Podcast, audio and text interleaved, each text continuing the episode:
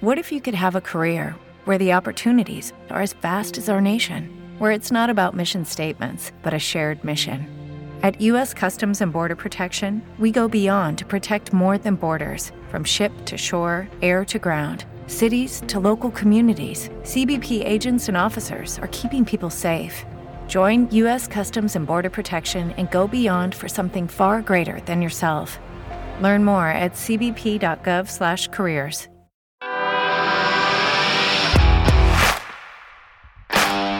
Bienvenido a Esto también es política, el podcast que habla tu mismo idioma, con Mario Girón y Miguel Rodríguez.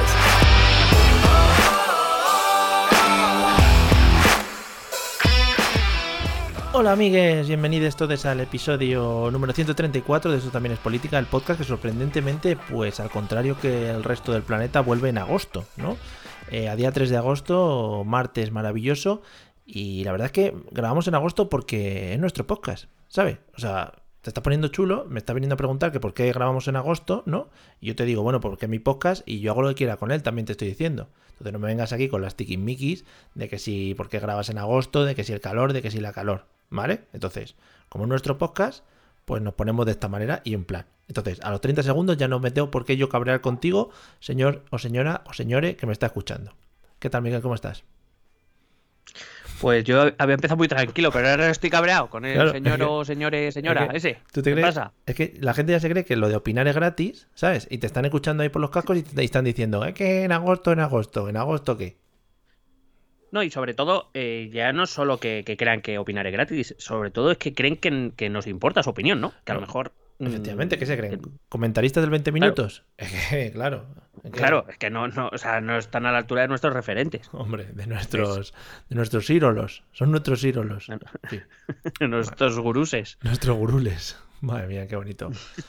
Eh, bueno, a todos los demás, los que no sois esa persona que está ahí, ahí que el run run, esa persona que, que, tú le ves callado y parece que está con los dientes ahí, caña, caña, caña, caña, pues para los que no sois esa persona. le oyes pensar, ¿eh? Soy, uh, qué asco de gente, que le oyes ahí las, las sinapsis, esas cerebrales ahí como chocan entre sí, es que madre mía. En fin, bueno, también pido perdón a los neurólogos eh, por haberme metido también en su campo, sin querer. Eh, a todos los demás, sed muy bienvenidos y lo primero que voy a hacer va a ser pedir dinero para el Patreon. Porque amigos, esto es un proyecto que, lleva mucho esfuerzo. Muy, muy hiladito con el inicio. es un proyecto que lleva mucho esfuerzo y ya sabéis que nos podéis apoyar a través de patreon.com barra esto también es política. Ahí muchas gracias a todos los que nos apoyáis eh, mensualmente y ya sabéis que os lleváis eh, pues esos caramelitos semanales, aunque alguna semana pues ahora como comprendéis que verano pues tenemos que faltar a nuestra cita. ¿Y por qué? ¿Por qué nuestro podcast? Porque queremos. O sea, no me vengas ahora diciendo tú el Patreon de mi... Bueno, en fin. Nada, bienvenidos. ¿Qué tal? ¿Qué, qué tal llevas el verano? Pues muy tranquiloide, de momento, la verdad, sí. Eh, em, aunque yo soy muy quejica, es verdad que las temperaturas nos respetan ¿Mm? bastante. Vamos, a dar el parte meteorológico. Sí, claro, claro, a eso vengo he leído que venía una cadena de cumulonimbos. Oh, qué bonito. entonces, eh, claro. De, Nimbos 2000, eh, de cumulonimbos 2000. claro. claro. Y, nada, a ver si me llega el regalo de Hufflepuff. Por lo demás, bastante bien. ¿Y tú qué tal, Mario? Bien, muy bien. Aquí working a lot in, in the sky y teleworking sometimes in the middle. Joder. Y learning languages. Sí, sí, sí. Además, es que estoy aprendiendo otros idiomas. Sí. Claro, eh, lo que he dicho. Bien. ¿Qué te va a decir? Eh, antes de empezar, mm, si no te importa, me, gustaría mandar un, eh, saludito a dos oyentas. Hombre, por supuesto. Que sabemos que están ansiosas cada vez que, sale uno de nuestros episodios. tienen la alarma puesta ahí de, todos sus dispositivos móviles. Y cuando sacamos el episodio Ahí le salta. Nos están escuchando incluso ya grabándolo, o sea, ellas van mm, con dos minutos de retardo nada más. Según yo lo voy sacando, lo voy pasando. Correcto. Que bueno, que son Lourdes y Paloma. Un saludito para ellas. Y nada, aquí hemos vuelto en agosto para un poquito eh, que no nos echéis tanto de menos en agosto. ¿Por qué? Porque nos da la gana. Porque nuestro podcast, señor, cállese ya. es que de verdad la gente que pesada es, por Dios.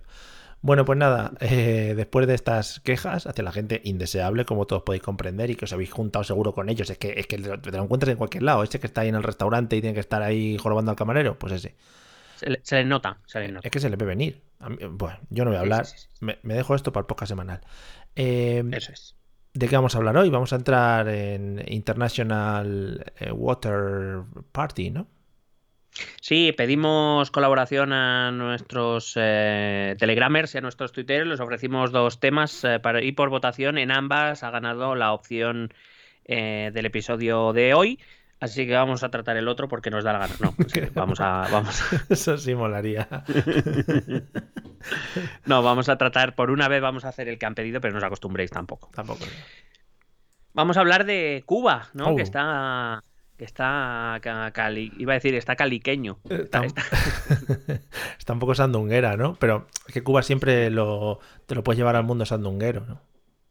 Claro, o sea, da igual que sea algo bueno, algo malo, algo regular, siempre es andunguero, siempre. Claro. Así que está, está bien siempre hablar de Cuba. Tirando también de estereotipos, ¿no? Que es bueno, lo que nos gusta a nosotros. Por ejemplo, los andaluces pues tocan las palmas, ¿no? Los madrileños comemos churros como locos, esas cosas. Sí, Nosotros somos muy respetuosos con los prejuicios también. sí bueno, los que más. O sea, no- nos conocen ya como lo- lo- la pareja de los respetuosos, efectivamente.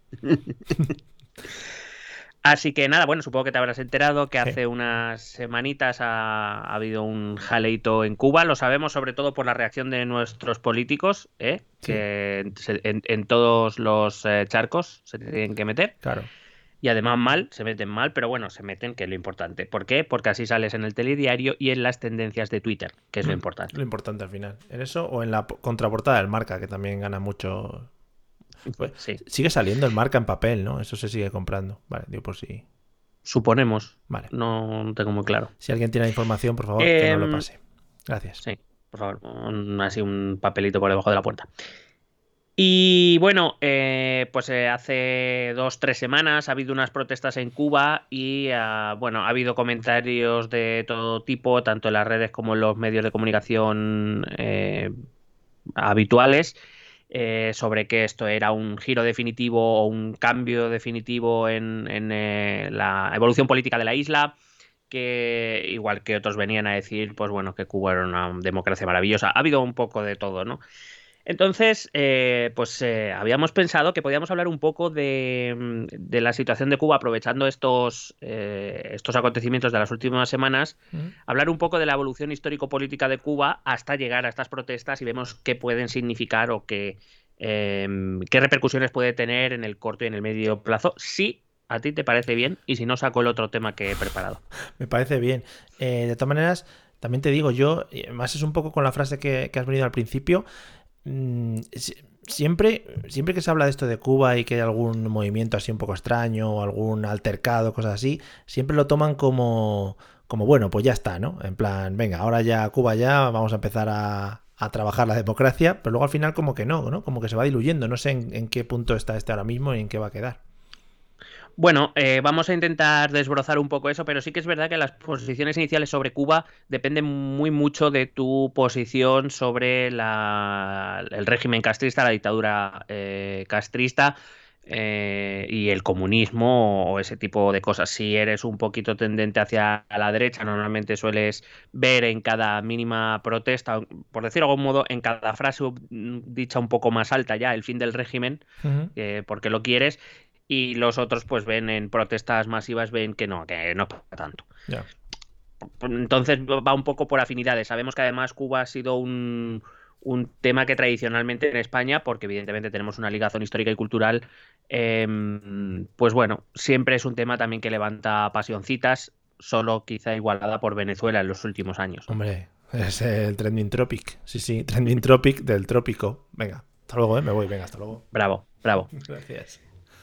Bueno, pues eh, si te parece bien, nos vamos a, mm, a remontar al siglo XIX. ¿Qué te parece? Me parece fenomenal. Vamos a zambullirnos, ¿no? En esa época de la historia. Vamos a coger el DeLorean de la historia y la política. Vamos a navegar a través de esos pseudonimbos, ¿no? Para que nos lleven a esa época maravillosa. ¿O no? A través de los mares eh, del tiempo y el espacio. Oh, qué bonito. Bien. Venga. Querido Virgo. Bien. En el- ¿Cómo se llamaba el, el capitán Cousteau, ¿no? Se adentra ahí en el Bueno, O Pescanova. también, los dos eran colegas. Sí. Sí.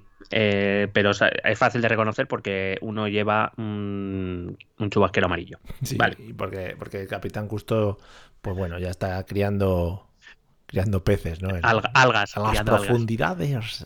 seguimos. vale. Em, es un poco de plancton ya. Bueno. Eh,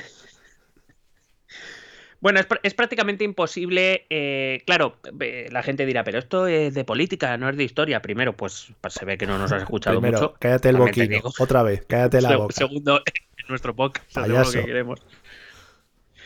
Y tercero, eh, yo creo que es eh, prácticamente imposible comprender la historia, la situación de, de, Cuba sin entender un poco em, precisamente la evolución histórica de los últimos, del último siglo y medio, más o menos. Eh, y para conocer la situación de Cuba tenemos que entender la situación de América, un poco en contexto general.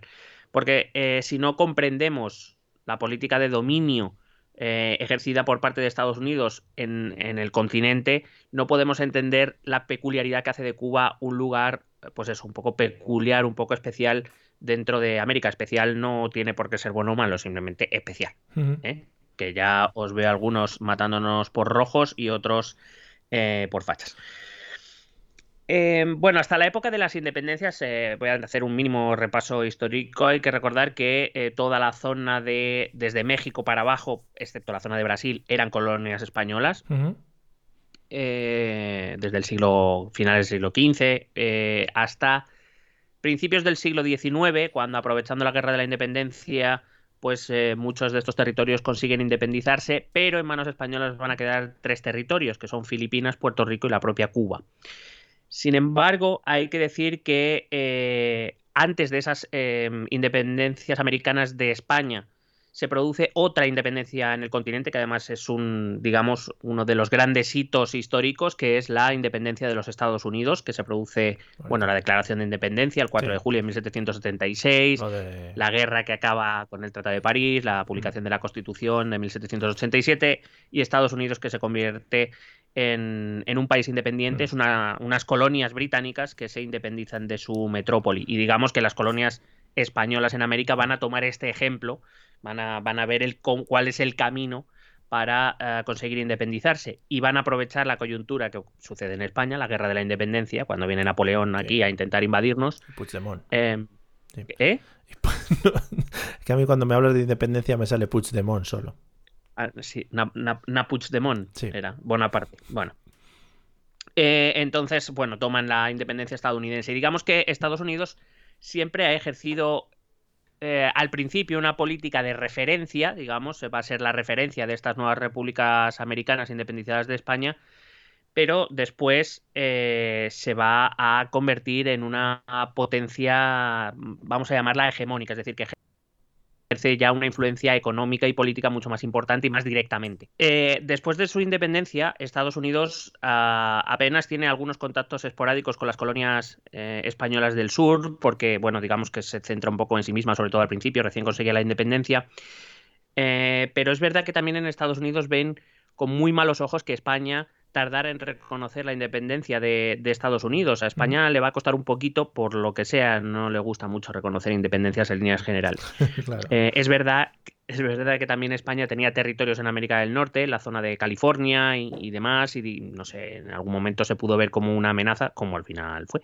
Pero em, tardó un poquito y eso a los Estados Unidos no les gustó mucho.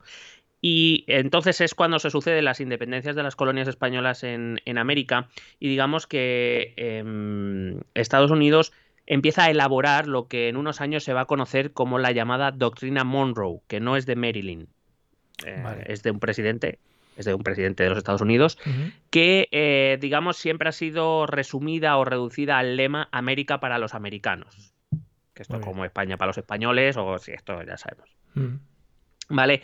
Y que básicamente esta doctrina, eh, digamos que va a ser la política exterior estadounidense en estas primeras décadas de la tras su independencia, viene a decir que, eh, claro, ten en cuenta que prácticamente todas las colonias eh, se han independizado, lo que viene a decir es América es un territorio en el que los europeos, las grandes metrópolis europeas, no tienen o no, no tiene sentido que vengan aquí a intervenir porque no es su continente, ellos que se ocupen de Europa, que ya los americanos nos ocuparemos de América.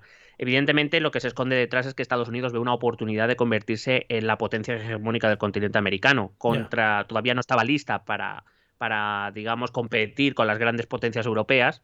Pero claro, si, si eh, eh, digamos que a través de su política exterior lo que conseguía era tejer unos lazos con las nuevas repúblicas y alejar a los europeos de esa zona de influencia, pues evidentemente de todos esos países Estados Unidos era la gran referencia y todavía lo sería más eh, porque se fortalecería en el siglo XIX. Eh, las siguientes décadas, sin embargo, Estados Unidos se encerró en sí misma, es la época de la expansión hacia el oeste y, gracias a eso tuvimos grandes westerns ¿no? ¿Eh? y grandes películas de Buce Spencer y Terence Hill. Eso hay que agradecerlo siempre, sí, sí, efectivamente. Y, además aquí viene Candemore también, que está basado en grandes westerns. Efectivamente, eh, aunque fuera a costa de los pobres nativos americanos, pero vamos a ver, todo, hay que hacer un esfuerzo. Hay que, hay que, empujar todos hacia el mismo lado, ¿vale? Todos hacia el mismo lado. Todo lo bueno requiere sacrificios. Entonces, em, son los años de, como digo, de la expansión del hacia el oeste, del desarrollo del ferrocarril, bueno, todo lo que hemos visto en las películas, y es el, desarrollo, de, es la época del desarrollo de la, de la estructura constitucional estadounidense. Quiero decir, Estados Unidos, recuerdo que es un país, en comparación con otros, muy moderno. ¿eh? Desde 1776 es independiente, eh, con lo cual ellos publican una constitución, pero hay que empezar a desarrollarla y a implementarla y eso no se hace de la noche a la mañana. Después es cuando llega la guerra de secesión americana, que es cuando los estados del sur se quieren separar de los del norte y Abraham Lincoln dice algo parecido, creo, creo, creo recordar que es una frase literal, dice que por mis cojones. Y em, claro, bueno, y al final eh, ya sabemos que ganan los estados del norte y los estados del sur eh, tienen que permanecer en la Confederación, el país está eh, expandiendo, va a llegar de una costa a la otra, a, la configuración actual de, Estados Unidos, eh, excepto Alaska que la comprará un poco más tarde. Mm. Total, que a final del siglo XIX Cuba es una colonia española de una España bastante empobrecida. El siglo XIX español, la verdad es que damos un poco de penilla. Eh, nosotros no, al contrario que otros países, no despegamos en nuestra revolución industrial, tenemos muchos problemas políticos, muchos pronunciamientos militares, nuestros más, nuestros menos. Y efectivamente, hemos pasado de ser la gran, la gran potencia hegemónica con Carlos I, Felipe II, a empezar a decaer tras la guerra de los 30 años y el siglo XVIII. Intentamos mantenernos, pero el XIX es de hecatombe, total. Mm, en, lo que internacionalmente se refiere. Ciclos, vamos, hay que pasar. Hay que llegar a la mierda para luego poder subir de nuevo y ser lo que somos ahora, una potencia mundial, España auténtica. Bueno. Claro, entonces, eh, ¿qué ocurre? Eh, en esos momentos, eh, finales del siglo XIX, repito, tenemos un Estados Unidos en pleno auge, gran desarrollo industrial, un país que, que pues bueno, que, ha conseguido eh, llegar a la otra costa, que bueno, que está a topper, está para arriba, y un país que es España que está para abajo. Claro. A eso le añadimos que Cuba arrastra desde hace décadas un conflicto con España. Eh, la isla había permanecido, como digo, como colonia española, a pesar de las independencias de todas las repúblicas americanas. Eh, Cuba permanece bajo, bajo dominio español y había quedado fuera de ese proceso emancipador de principios de siglo. Esto no significaba, por supuesto, que las ideas eh, liberales, emancipadoras, eh, ilustradas de esta época no llegaran a Cuba. Por supuesto que esas ideas llegaron a Cuba. Eh, lo que pasa es que a Cuba, una vez ha pasado, digamos, esa, esa ola emancipadora y Cuba no se ha independizado, desde España se le prometen a lo largo de todo el siglo XIX se le prometen muchas reformas, se le promete autonomía, se le hmm. promete ser considerado un territorio especial, etcétera, etcétera, y por lo que sea, sí. por lo que sea. Vaya. Eh, claro, a ver, evidentemente el objetivo era evitar que Cuba se, quisiera independizar tras la destrucción del, del imperio español. Pero por lo que sea, algunos en España empezaron a ver estas promesas eh, como un peligro para la ruptura de España. que no es una idea del siglo XXI ni de Cataluña, ¿vale? Vale. Esto viene de muy lejos. Sí. Y entonces, ¿qué pasa? Que eh, ante la amenaza de, o la supuesta amenaza de que da, otorgarle autonomía, hacer concesiones a Cuba, etcétera, etcétera, lo que haría sería empujar a Cuba a la independencia y por tanto romper el, el poco imperio español que quedaba, se les va a negar toda reforma prometida, toda autonomía prometida, etcétera, etcétera. Pero de todas Con maneras, lo cual esto... perdón, Dime, dime. de todas maneras, eh, para España, eh, Cuba era alguna, bueno, supongo que eh, en situación geopolítica y en cuanto a posicionamiento en América, al final sería un punto a favor para seguir manteniendo ese dominio, ¿no? Porque si no, supongo que, en cuanto a gasto y en cuanto a todo ese tipo de cosas, al estar tan lejos de lo que es el centro neurálgico del país, ¿no? Pues es, bastante complicado eh, llevar un, pues eso, una- un gobierno desde, desde aquí. En, en ese caso, eh, muy al contrario, Cuba, al estar precisamente, como tú dices, tan alejado de, de la metrópoli, eh, es difícil de gestionar y ocasiona muchos gastos. Hay que sí. trasladar allí tropas, hay que trasladar allí, bueno, los, los cargos de relevancia política eh, son llegados de la península, no son, no son cubanos, que es otra de las, bueno, es una de las causas que en general motivó las independencias americanas, que, que España para gobernar los territorios americanos mandaba gente de la península, no a las, a las élites criollas. Los criollos son los descendientes de, español, de los primeros españoles que llegaron, aunque ya nacieron en América, eh, pues ellos querían su cuota de poder y desde España no se les permitía, porque los puestos de gobierno importantes se, se nombraban en, en la península y se mandaba a la gente de a la península allí a gobernar y cuando acabara se volvía y se mandaba a otro. Eh, pero a España le interesaba muchísimo Cuba principalmente por el monopolio comercial y sobre todo por las grandes plantaciones de tabaco, cacao y eh, eh, azúcar. Pues eso, las grandes drogas Perdón, del siglo XX tabaco, ca- XXI. Tabaco, café y azúcar, perdón. Sí, eso. Eh, que le claro, al ser un monopolio, es decir, Cuba no podía comerciar libremente con nadie porque todo el comercio de esas plantaciones o de esos productos los llevaba a España que era la que se llevaba el beneficio. Em, con lo cual, y, y era, era un comercio bastante lucrativo, hay que decir. Pues claro. Claro, entonces, ¿qué pasa? Pues bueno, uno de los puntos de malestar es precisamente eso, ¿no? Eh, el comercio de, de esas plantaciones cubanas es muy lucrativo, pero no se invierte en Cuba ni se queda en Cuba. Acaba en España, en, en otras cosas probablemente sin ningún tipo de sentido, como yo que sé, alguna estación de ferrocarril en un pueblo de tres habitantes. Por Bueno, ejemplo. sea. No ha pasado nunca eso en España. No estés aquí levantando falsos testimonios. No, no, no, no, eh, es el ejemplo que se me ha venido a la cabeza. que, por ejemplo, maldad. se cree el polideportivo David Bisbal en un pueblo de Almería para que no vaya nadie. Por ejemplo, no, eso no ha pasado. No pasa. Eh, bueno, a todo esto, pues se van a suceder, pues como siempre pasa en España, muchas crisis económicas. eh, los los eh, cubanos tenían impuestos muy altos que tenían que pagar también a la metrópoli. Todo bien, sí, Es- todo sí. fenómeno. Claro. eh, como digo, el, el comercio en régimen de monopolio era muy lucrativo para España, pero no para Cuba, cu- que no veía, quiero decir, es, la península o el gobierno central no invertía en Cuba para mejorar la vida de los, de los eh, cubanos. Y la, también es verdad que es la época en la que llegan las primeras ideas eh, de los movimientos obreros. Eh, la limita- ten- evidentemente los cubanos tenían una limitación de derechos muy grande. De hecho, no será hasta casi final de siglo cuando se, por ejemplo, se, mm, se elimine la esclavitud, se abola la esclavitud en, en Cuba, por ejemplo. Había una enorme división de grupos sociales, como digo, los, los que llegaban de la península estaban en el top, los criollos eran gente rica pero nacida allí, que no se les permitía acceder al poder, pero vivían bien, luego estaban los indígenas y los esclavos que, que mm, pues eso, que vivían en la puta mierda. Sí. Y, y, y, por supuesto no intervenían en los asuntos de la isla y como digo esa existencia de la esclavitud. Al final lo que, lo que se va ocurriendo es una acumulación durante todo el siglo XIX de varios, eh, digamos, eh, varios elementos que empiezan a hacer de la población cubana, y esto incluye a los criollos, repito, son gente, la digamos, es la burguesía cubana, eh, son descendientes de los españoles, pero ya nacidos allí, que tienen su fortuna, que evidentemente gozan de una posición social buena, pero no se les permite acceder a los puestos importantes políticos.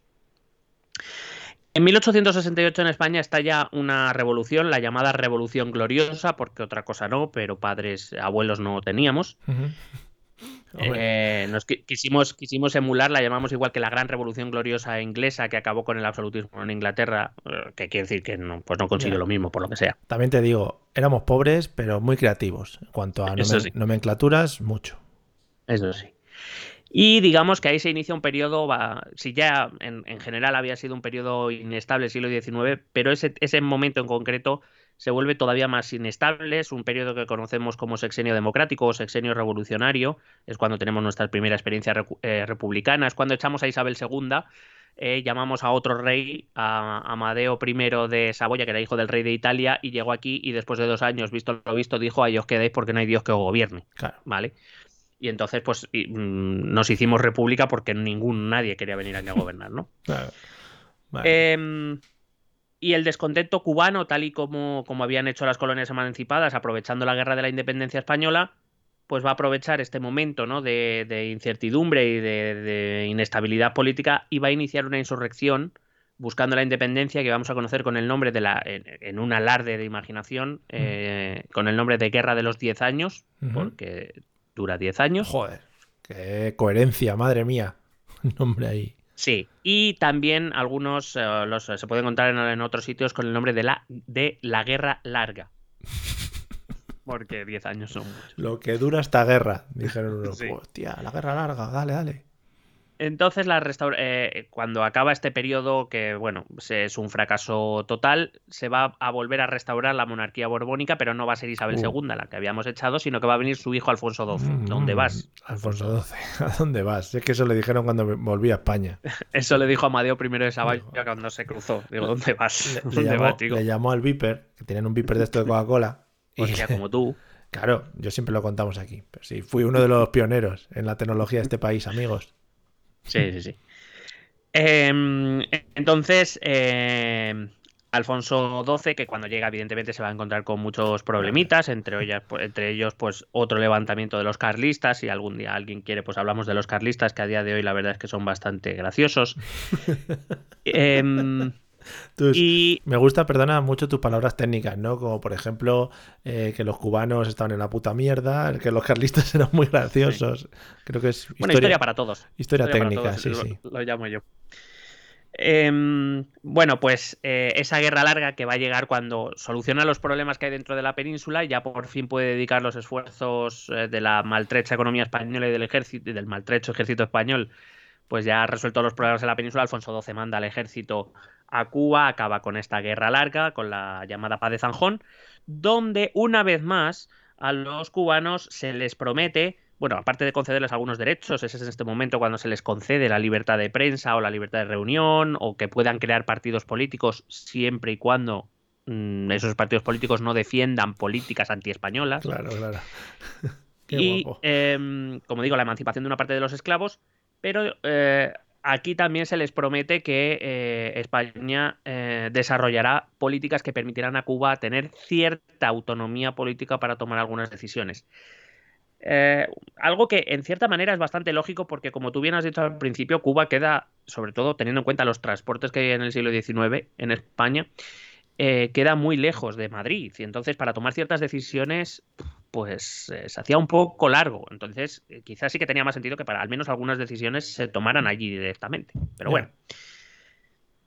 Em, por lo que sea, em, bueno, te voy a decir porque está en alguna historiografía esto se llama la guerra larga y es que nada más, hubo una parte de los insurrectos cubanos que no aceptó la paz y siguió luchando y entonces se inicia lo que se llamó la guerra chiquita Ah, claro. Por eso hay una, es la guerra larga y la guerra chiquita. Pero me mola, me molaría imaginarme, yo que sé, a tres o cuatro, ¿no? Que una vez terminada la guerra estén ahí como que se juntan y se pelean entre ellos y la gente mirándoles, mira, en plan, ahí van los, los que no se han enterado todavía, ¿me leéis? Ahí están.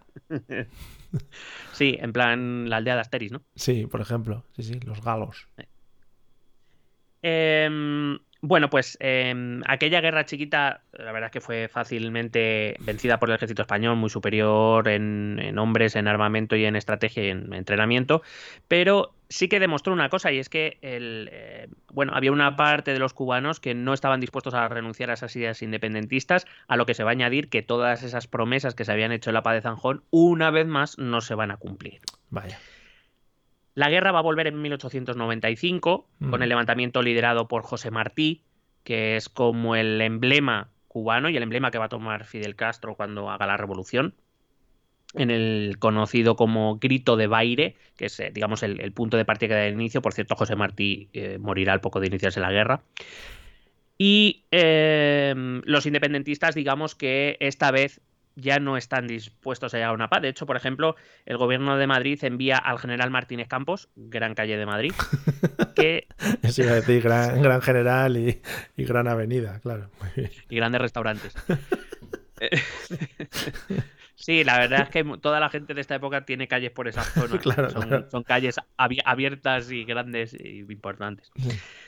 Decía que eh, el gobierno de Madrid va a enviar al general Martínez Campos, que era quien había negociado la paz de Zanjón, y esta vez ya los, los independentistas van a decir que ya no se tragarán esas milongas, que ya no, que no van a caer, o sea, que ya han estado cayendo 80 años, que ya, que ya bastante. Y entonces eh, Madrid cambia un poco de estrategia en vez de enviar al general Martínez Campos, que optaba más por la negociación, va a mandar al general Baylor, que por lo que sea es em, un poquito menos diplomático. Vamos, oh. que según llega, pues eh, empieza a cargarse cubanos como si no hubiera un mañana, los va a concentrar en campos de concentración.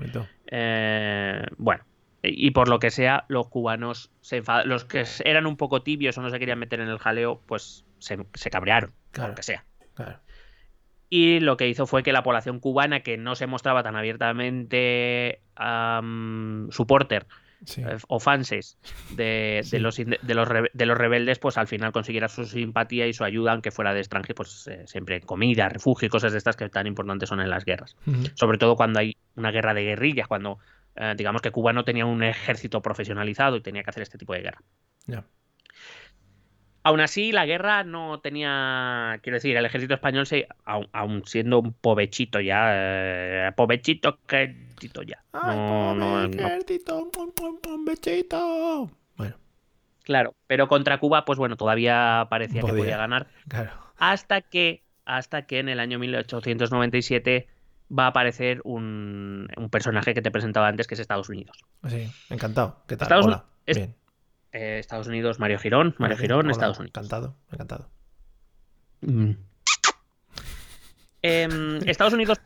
El besito de los padres de la patria, de, los padres fundadores.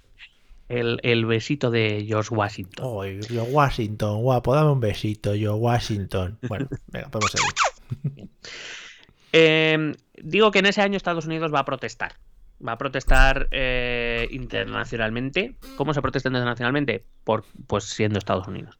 Bueno, a través de los periódicos, de los diplomáticos, eh, no solo en, España, en la, embajada en España o con, el embajador español, sino en otras, eh, en otras embajadas, en, otros países, digamos, para hacer notable en el contexto internacional, digo en esta época, ahora con que lo publiques en la cuenta de Twitter de la embajada es suficiente. Claro, ahora ya es más fácil, claro. Claro pero en esa en aquella época sobre todo se hacía mucho trabajo de embajada y sobre todo para dejar constancia del malestar que tenía Estados Unidos porque hay que recordar que Cuba está bastante cerca de lo, de lo que es Estados Unidos, de lo que es Florida principalmente.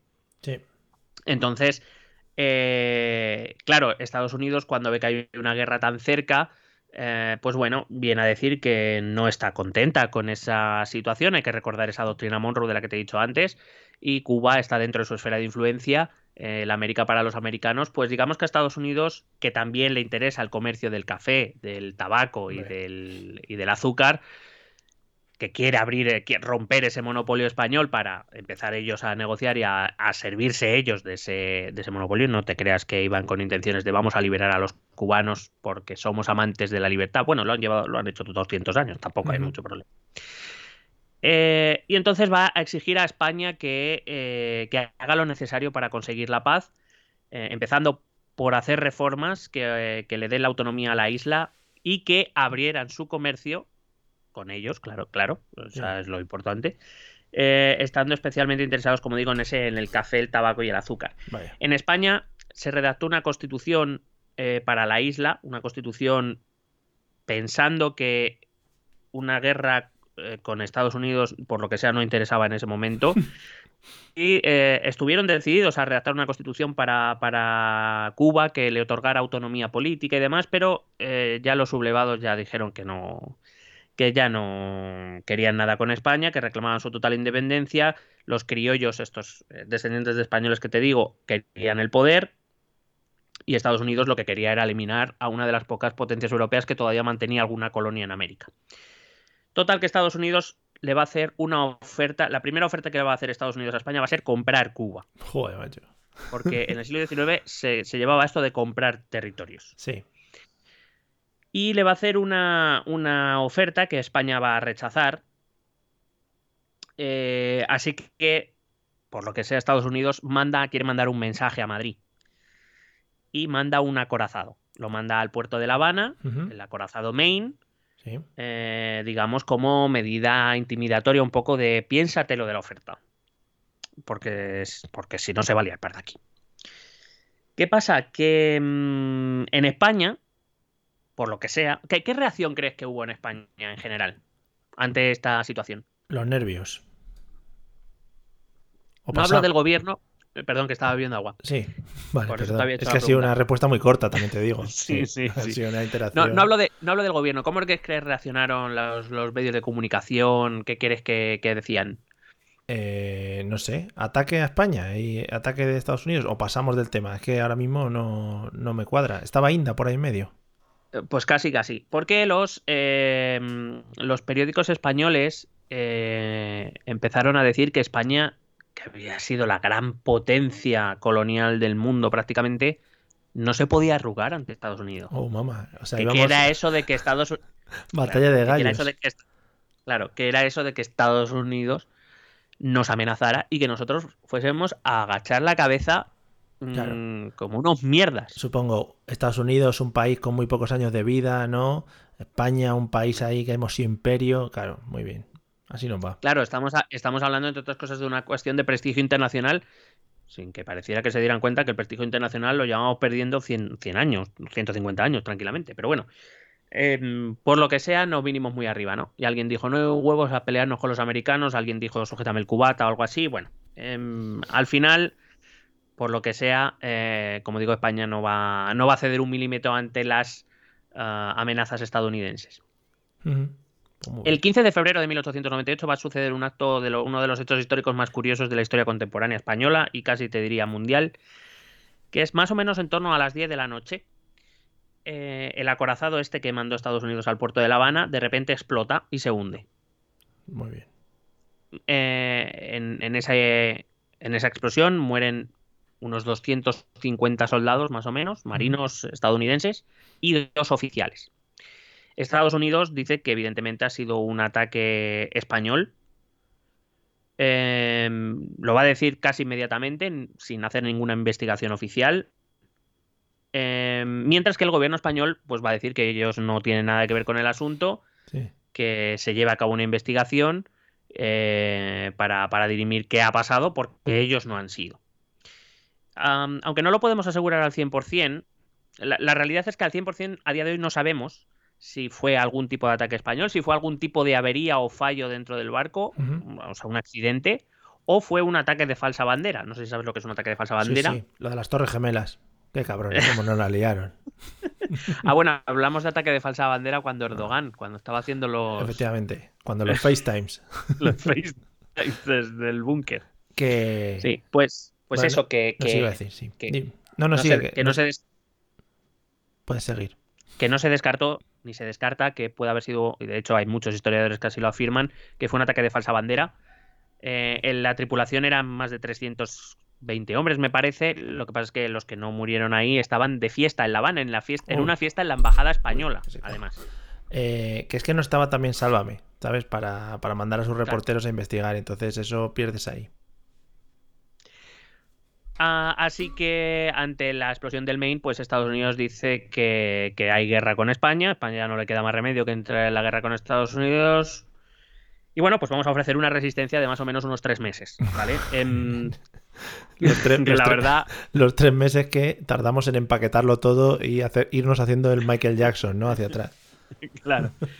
Eh, evidentemente, pues es lo que decíamos antes, ¿no? Una potencia en auge, eh, con una revolución industrial a pleno rendimiento y una potencia ya de segundo o tercer orden que con un ejército muy cansado además venía de, ya de tres años de guerras en la isla eh, con poco con poca inversión poco em, equipamiento lamentable eh, no sé, pero vamos, las machingans que debían traer los de Estados Unidos, y nosotros con espadas. Ahí.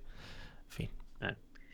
Así pues, eh, después de esos eh, grandísimos y heroicos tres meses, em, el 13 de agosto España perdía la, guerra y en diciembre firmaba el Tratado de París por el que reconocía la independencia de Cuba y Cuba se convertía en un em, protectorado estadounidense. Mm como ahora. Curiosamente, curiosamente en, las, negociaciones del Tratado de París, Cuba no fue invitada. Eh, digo curiosamente porque hay que recordar que Estados Unidos, entre otras cosas, pide la autonomía de, Cuba para poder actuar libremente y negociar con ellos. Pero bueno, ya una vez ha ganado una guerra va a decir, pues para qué te voy a dar nada, ¿no? Mm, a ver si me entiendes. Claro.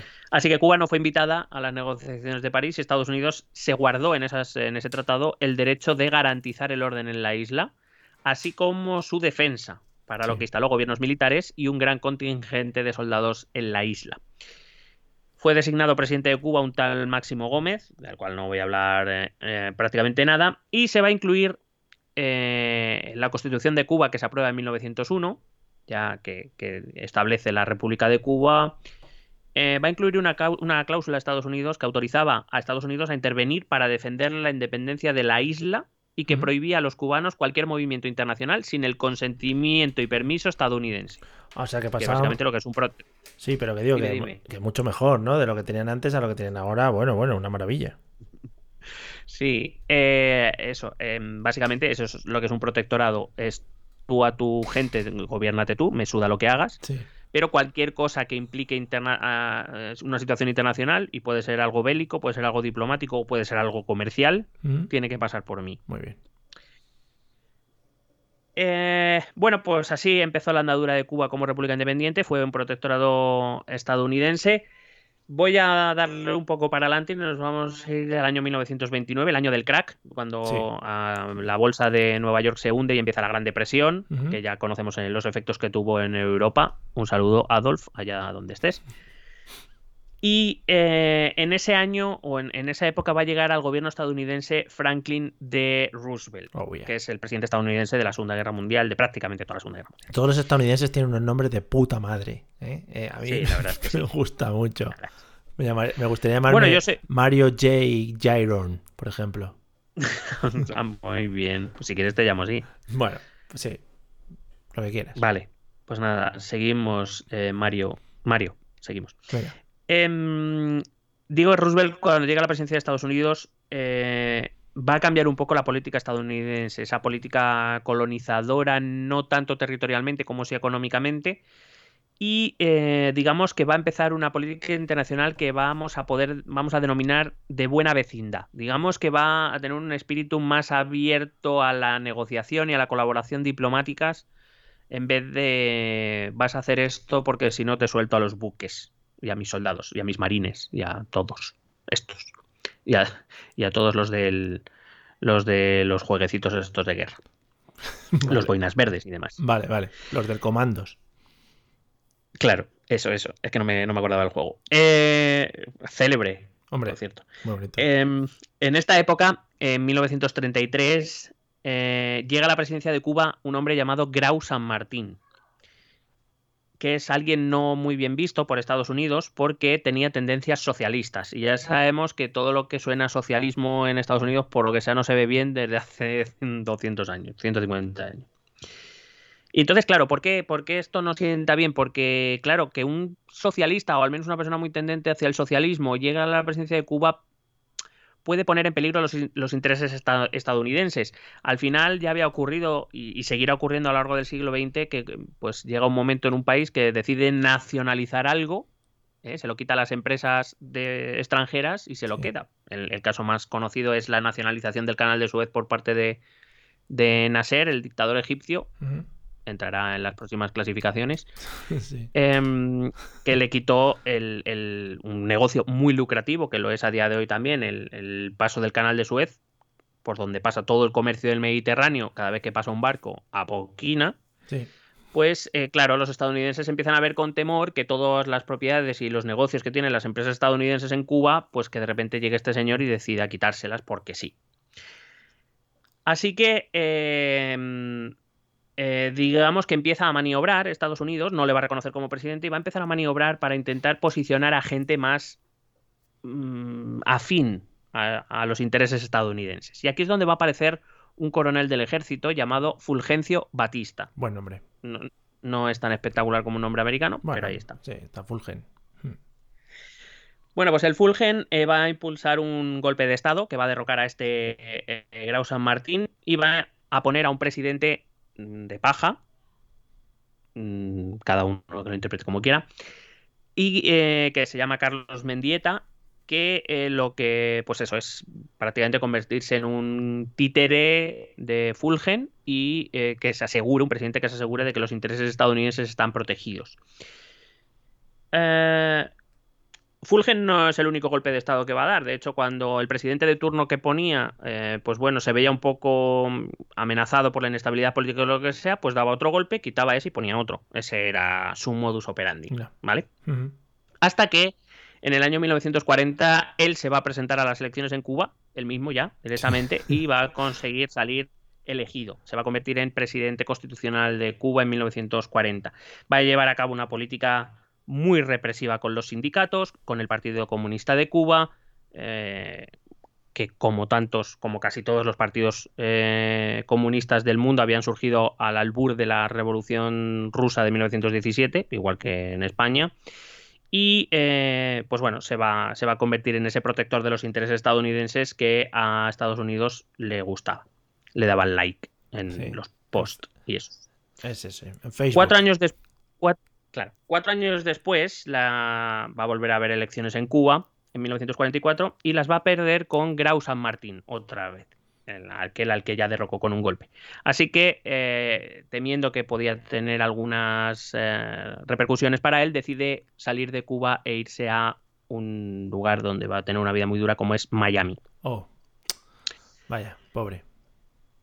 Sí. Las siguientes dos presidencias, la del propio Grau San Martín y la de un hombre que también me ha gustado mucho el nombre, se llama Prio Socarrás. Hombre, el Socarrat, tenía primos valencianos. Claro, de ahí, viene. Hmm.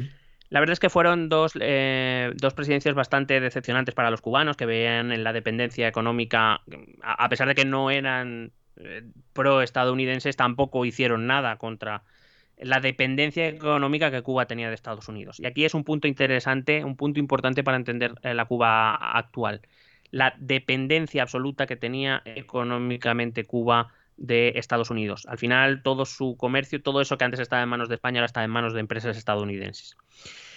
Em, y en la isla, la, gente, los, nativos vivían cada vez en condiciones más miserables, con lo cual, digamos que se volvía a repetir un poco el mismo problema, solo que habían cambiado una, una potencia colonizadora por otra. Sí.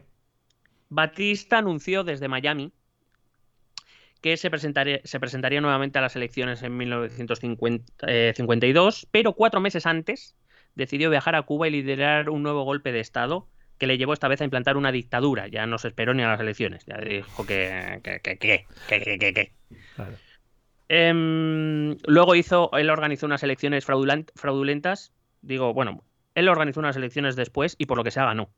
¿Vale? Mm, pero bueno, digamos que no son muy de fiar estas elecciones. Por supuesto, este movimiento fue completamente respaldado por Estados Unidos porque sabía que Batista era un hombre que iba a defender sus intereses.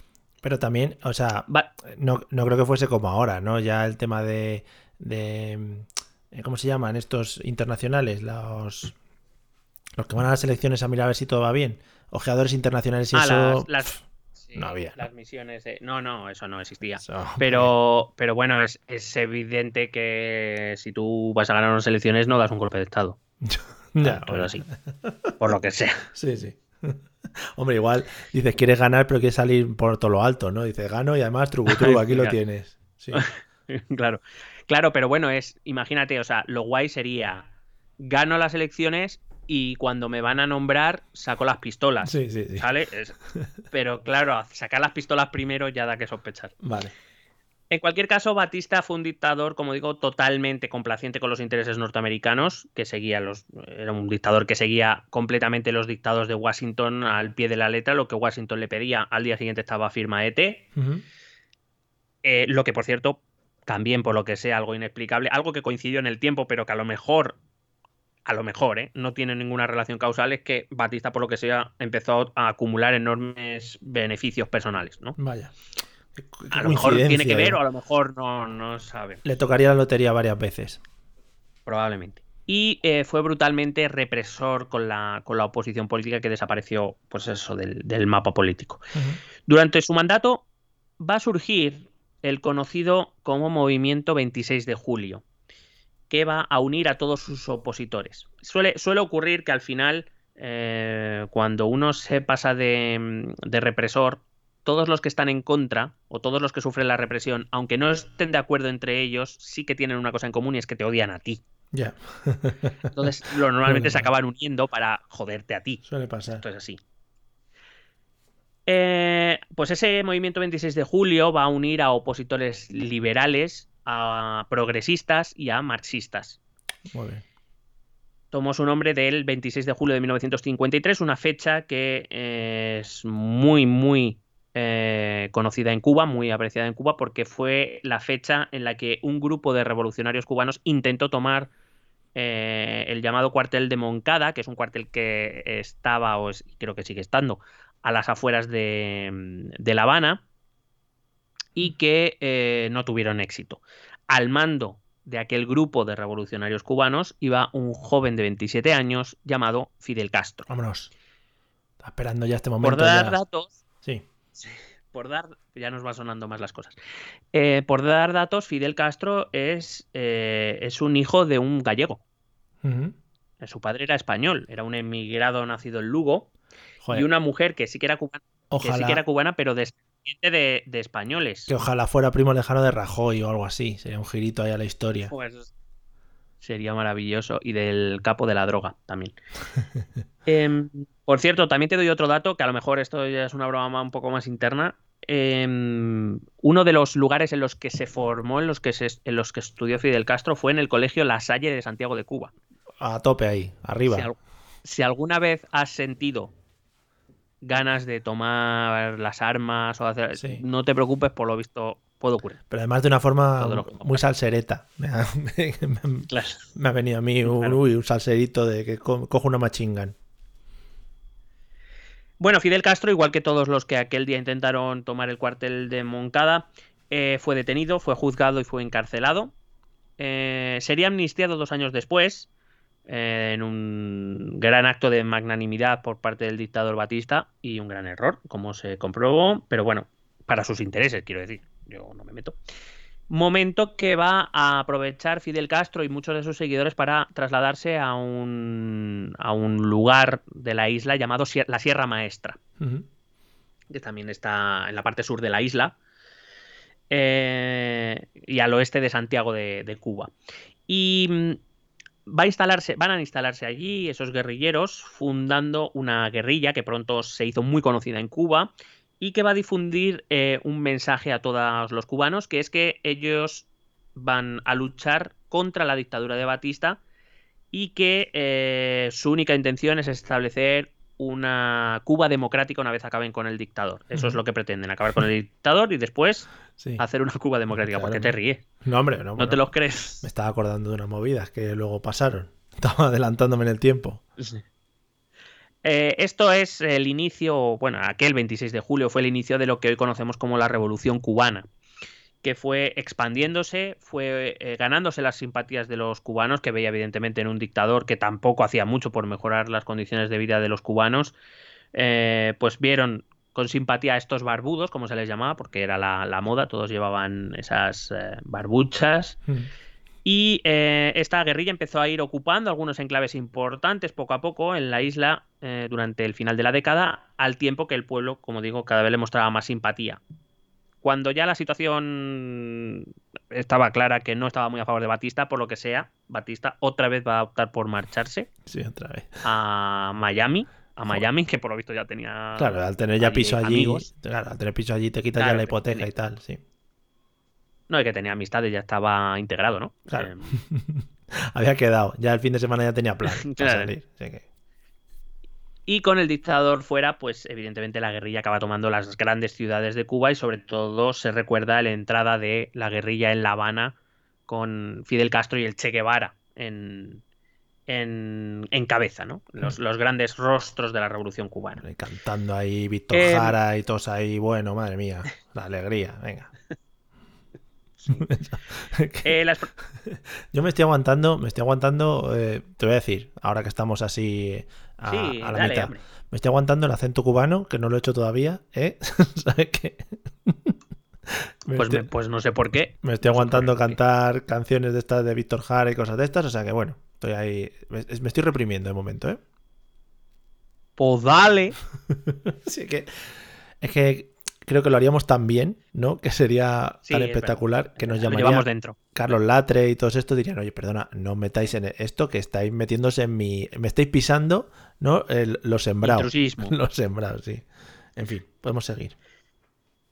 Bueno, las promesas de elecciones libres de esa Cuba democrática, por lo que sea también pronto se incumplieron, y en febrero de 1959 se promulgaba la llamada Ley Fundamental de la República, la Constitución de Cuba, mediante la cual el poder legislativo pasaba a manos del gobierno, se creaban tribunales revolucionarios sustitutivos del poder judicial, es un poco casi casi al modo en que se había hecho casi casi en Francia un siglo antes o más de un 150 años antes. Eh, por supuesto, nada de división de poderes, todo el poder concentrado en, la- en los eh, bueno, pues en los dirigentes de la guerrilla. Y esto hizo que se radicalizara aún más la, la revolución, que promulgó una ley de reforma agraria que prácticamente colectivizaba la tierra. Hay que recordar que en la guerrilla inicial, la que hace la revolución de Cuba, también había liberales Sí. que, se habían creído lo de que después iban a hacer elecciones libres y bueno. Otra de estas que te imaginas a Castro y a los colegas, ¿no? Riéndose de la, de la tienda de campaña, ¿no? De los liberales que tienen allí puesta. Sí. La, mira, mira, joder, cómo se la Sí. hemos colado, ¿eh, tío? Se han traído sus machingans Sí. luego... En fin, Creo que después se oía ¡Disidente! sí. Eh, durante la década de los 60, bueno, ya en 1960 se van a nacionalizar varias industrias como las azucareras, que era la principal fuente de riqueza del país, los bancos, las refinerías de petróleo, es decir, un poco pues todo lo que era una revolución socialista, como ya se habían hecho en otros lugares hasta ese momento. Esta primera fase de la revolución tiene un marcado carácter nacionalista y, esto es cuando se em, empieza a engendrar ese discurso que, bueno, de esa palabra que todos eh, conocemos y asociamos claramente al régimen castrista, que es el del antiimperialismo. Mm, Mira, ya me salía el acento sin querer. claro, claro. Eh, antiimperialismo que venía a decir, que venía a ser antiestadounidense, Sí. básicamente. Entonces, el gobierno de Castro, pues eh, esta primera década se va a basar en la movilización de la gente, ¿no? En la creación de milicias populares, en las nacionalizaciones, en, la, en, en mover a la gente por el sentimiento eh, de decir, mm, bueno, eh, Estados Unidos nunca se ha preocupado de los cubanos, nos ha hecho vivir en la miseria, es hora de que eh, nos opongamos a ellos como pueblo libre que somos, eh, la Cuba libre, bueno. Que, Sí, que, vamos, Gloria todos Estefan. lo- a lo mejor todo- a lo mejor, claro. Eh, bueno, Gloria Estefan lo cantó por otro lado, por Sí. otras razones, pero es, es un poco esa idea. Eh, no, em, Glo- Gloria, pues eso, Estefan, esa- Gloria Estefan lo cantaba porque quería un cubatita de ron con Coca-Cola. Claro. Y dijo, por favor. Efectivamente.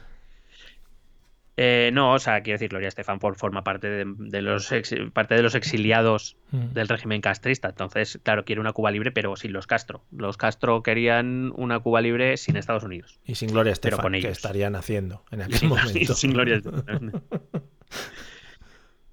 Eh, fue esa. mm, Eso encendió mucho al pueblo cubano, ¿no? El, hecho de poder ver como un pueblo pequeño, empobrecido, maltratado durante. o así se autopercibían durante muchas décadas, muchos siglos. eh, se, se veía con la capacidad suficiente de enfrentarse a un todopoderoso como en Estados Unidos. Hay que recordar que ya en los años 60 Estados Unidos ya ha pasado la Segunda Guerra Mundial, ya es una de las dos grandes superpotencias mundiales. Em, como digo, fue esa animosidad lo que hizo que el pueblo cubano aceptara la dictadura. digamos que mm, aunque no se partió con la idea de una dictadura, sí que se vio, o buena parte del pueblo cubano vio como un mal necesario la dictadura a cambio de eh, tener a alguien que dirigiera ese enfrentamiento contra eh, Estados Unidos, que dirigiera esa revolución una vez se había acabado con el dictador Batista. Ahora había que ir a acabar o, eliminar la influencia del, gran enemigo, el imperialista yanqui. Que, era Estados Unidos. También, y eso hace que la dictadura tenga mucha aceptación en Cuba. Supongo que hasta arriba de populismos también, ¿no? Eh, pues, por lo que sea, sí. Vale. Sí, claro, porque, eh, como digo, sobre todo en esta primera época, bueno, eh, como toda dictadura tiene que recurrir al populismo, porque yo siempre les digo a mis alumnos que una dictadura para sobrevivir, el tiempo que sobreviva, necesita de dos cosas.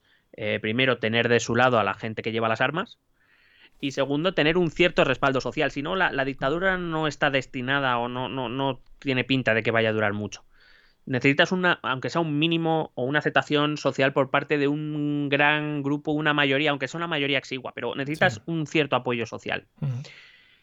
y, así se lo ganó Castro. Eh, pues eh, como hacen muchos populismos, ¿no? Eh, un líder carismático, Fidel Castro, ah, un enemigo común, Estados Unidos, que es el culpable de todo, que él viene a representar al pueblo, que él viene a defender al pueblo, claro, como todo populismo, claro. que en cierta manera una dictadura no es posible sin populismo, por eso, por eso lo está bailando. Em, hay que decir que en los años 60 el espíritu de la revolución es muy fuerte, pero las eh, políticas de Castro no sacan de la pobreza a ningún cubano. Bueno, a lo mejor a él, pero no a muchos más. Cuando, cuando Estados Unidos decidió tomar medidas por estas nacionalizaciones que evidentemente habían perjudicado mucho a sus empresas, a sus intereses, algún bombardeo por allá, eh, por ejemplo, va a empezar eso que llamamos el embargo, que en realidad no es un, embargo, es un bloqueo comercial. Eh, pues por ejemplo lo que hace es eh, prohibir o, o, anular las importaciones de azúcar de Cuba. Hay que recordar que ese azúcar era la mayor fuente de riqueza. Si no se la puede vender a Estados Unidos, eh, tampoco hay muchos más compradores. Entonces, pues te la tienes que comer. Te vas a morir de hambre, pero muy dulcesito. Y de diabetes, claro. Y con, un con una diabetes de la hostia, claro. Eh, bueno, básicamente lo que Estados Unidos empieza a hacer es intentar ah, ahogar económicamente a la isla, bloquearle el comercio, bloquearle eh, la entrada de dinero, a ver si así te enteras de quién manda aquí. Pero en esa época hay otro actor que es muy conveniente para los intereses de Castro, que es la Unión Soviética. Hombre.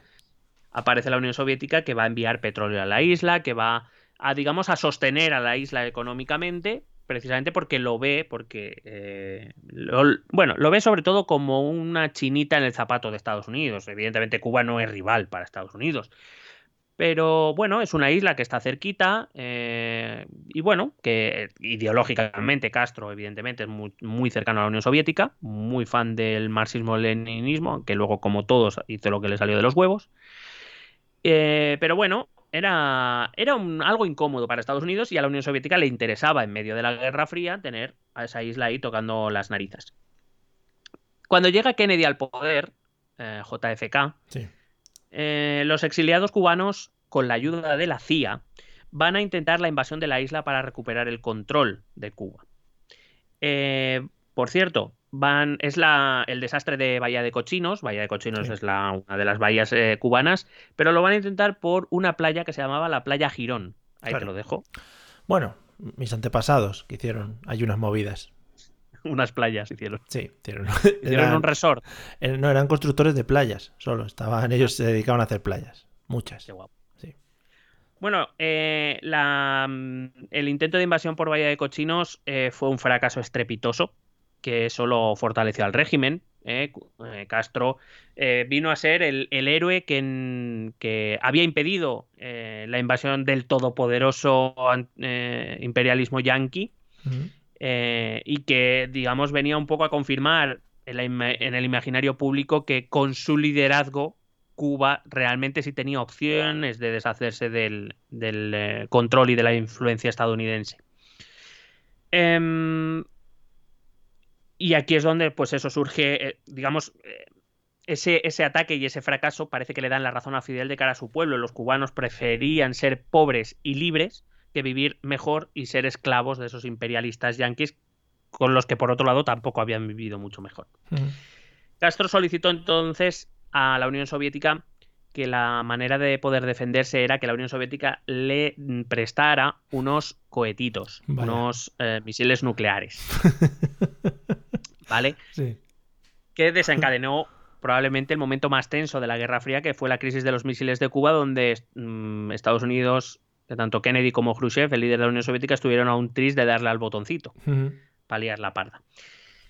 Em, por cierto, eh, Khrushchev y JFK llegaron a un acuerdo in extremis eh, que, evitó la guerra nuclear. Sí. Pero en esa historia, si alguien no la conoce, le recomiendo, o si le interesa el tema que investigue, em, Fidel Castro, que claro, los misiles estaban en Cuba. Eh, Fidel Castro le dijo que a Khrushchev que le diera al botón. Y Khrushchev le dijo, pero es que si le doy al botón, ellos van a enviar sus misiles contra ti, van a destruir la isla, la van a hundir. Claro. Y Castro dijo, mm, soy consciente, dale al botón.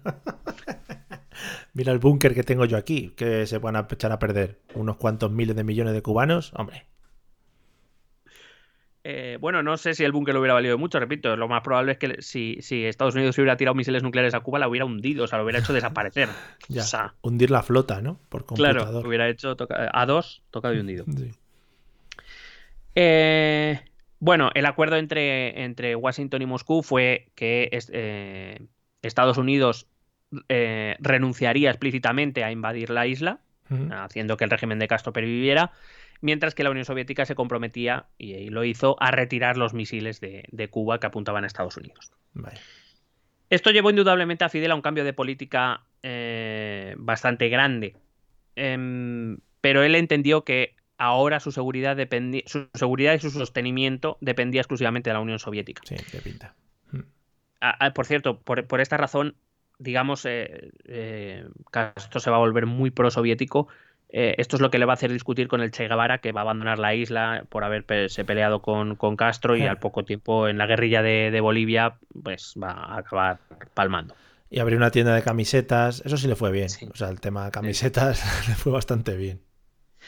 Eh, esta etapa será utilizada por Fidel para organizar el Partido Comunista Cubano, porque hasta ahora había sido todo revolución, ahora es el momento de institucionalizarlo todo, ¿no? Empezar a, construir el régimen realmente que eh, todavía eh, pervive a día de hoy. por supuesto, construye un régimen con un partido único, que es el Partido Comunista Cubano. Por supuesto, va a ser declarado como su líder único. Y de esta manera, Fidel pasaba a controlar todo el partido y, por extensión, todo el Estado cubano. Todo pasa a manos de Fidel. También intentó salir de su aislamiento internacional, integrándose en la Comecon, que era la organización económica eh, de los países. La Comic Con. Hostia, vaya guapo.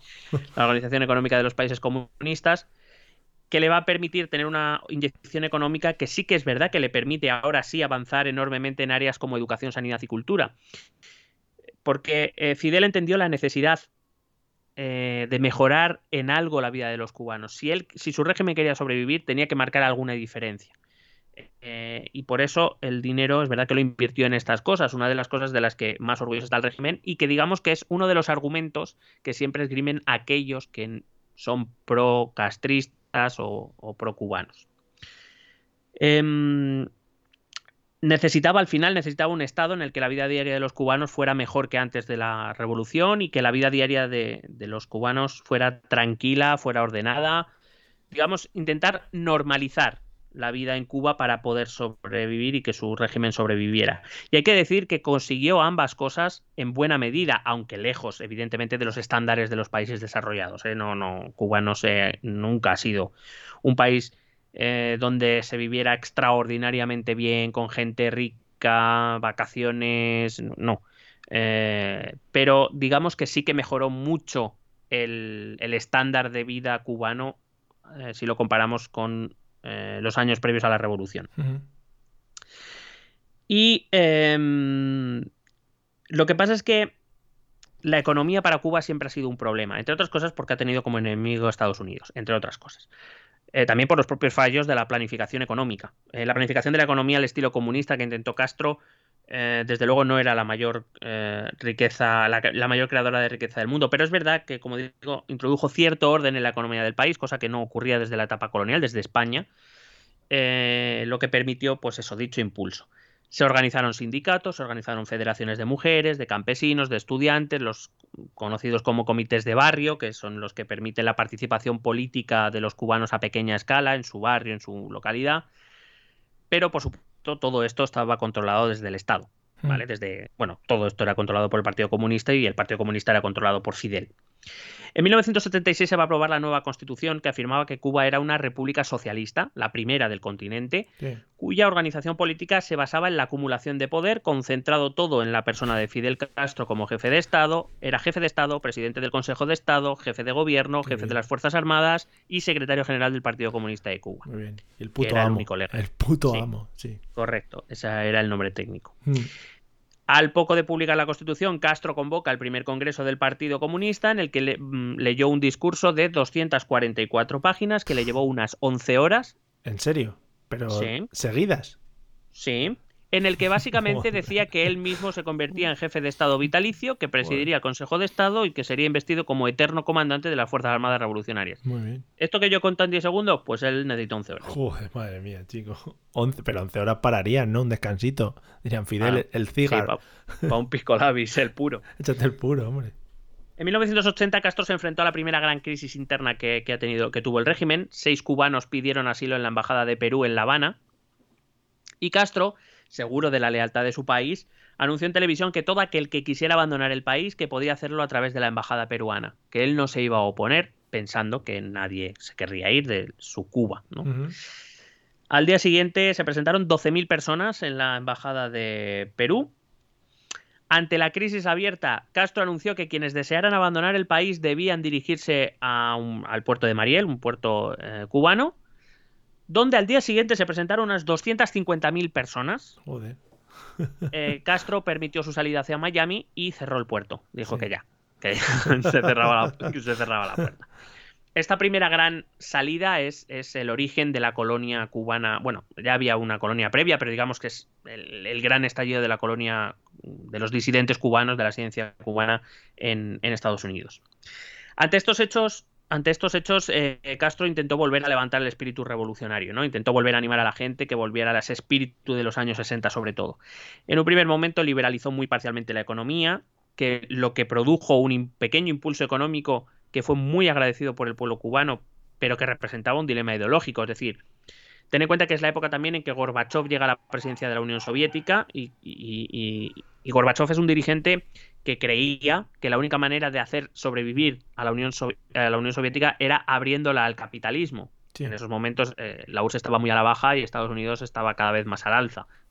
Entonces, mm, eh, Gorbachev llega con la conocida como perestroika, que, que, es esa política eh, que va a ser aprovechada también en el bloque de la Europa Oriental, el giro económico de China.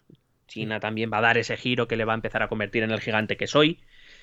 Y que empezó a jugar eh, al capitalismo de Estado, ¿no? que, es a día de hoy la única potencia que puede hacer sombra a Estados Unidos.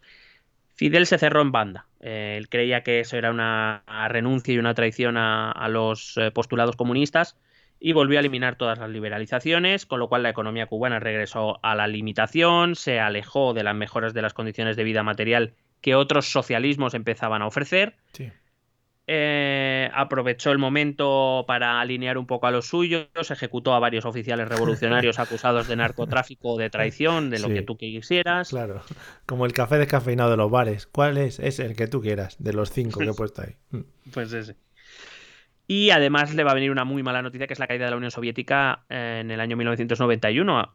Recuerdo que gran parte del sostenimiento económico cubano había venido de la URSS. Con la desaparición de la URSS desaparecía esa financiación. ¿Qué, te iba a decir? Estas ideas de aislamiento mm, también vienen un poco por el espíritu de, en el espíritu de ser isleños y de vivir en una isla y ayuda al estar aislados por todos los lados de cualquier tipo de continente. Hombre, en cierta manera sí. Eh, la insularidad siempre te da. Bien conocemos aquí el caso de Gran Bretaña o bien conocen en Asia el, caso de Japón. Eh, digamos que la insularidad te da una, un sentimiento, una sensación de peculiaridad, de, tener algo que los demás no tienen, eh, sobre todo los demás en el continente, y que te hace diferente a, los demás. Y sí que un poco ese nacionalismo castrista se basa un poco en la insularidad, claramente. Eh, además de todo esto, la Guerra Fría llega a su fin con la victoria del, enemigo imperialista yanqui. Estados Unidos vence la Guerra Fría con la desaparición de la URSS. Y la única potencia que estaba en condiciones de hacerle frente había desaparecido. Entonces todo el mundo creyó que a Cuba no le quedaría más remedio ya que abrirse y suavizar el régimen, por lo menos. Si no, si no se iba, si no iba a renunciar al régimen, por lo menos sí algún tipo de aperturismo, debido a que ya no había quien le sostuviera ni quien le apoyara internacionalmente. De hecho, hubo varias propuestas al respecto, incluso dentro del propio Partido Comunista Cubano, pero todas y cada una de ellas fueron desestimadas por, por, por Fidel prefiero decir Fidel a Castro porque es que hay otro Castro. Sí, claro. Que ya conocemos, que también va a venir después. Sí, sí. Entonces se propuso, por ejemplo, la legalización de algunas pequeñas y medianas empresas privadas, la separación de funciones entre los poderes, quitarle, quitarle poder a, Fidel y repartirlo un poco con otra gente, mm. la integración de algunos opositores en la Asamblea Nacional, aunque fuera de manera testimonial, pero para que se oyera su voz. Sí, sí.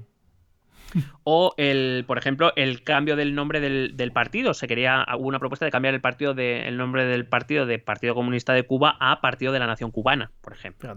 Que siempre era menos agresivo. Se, habló otro, pero ese no, llegó a. Bueno, no llegó a salir en los medios, que era también los chachipirulis. Pero ese no llegó a salir.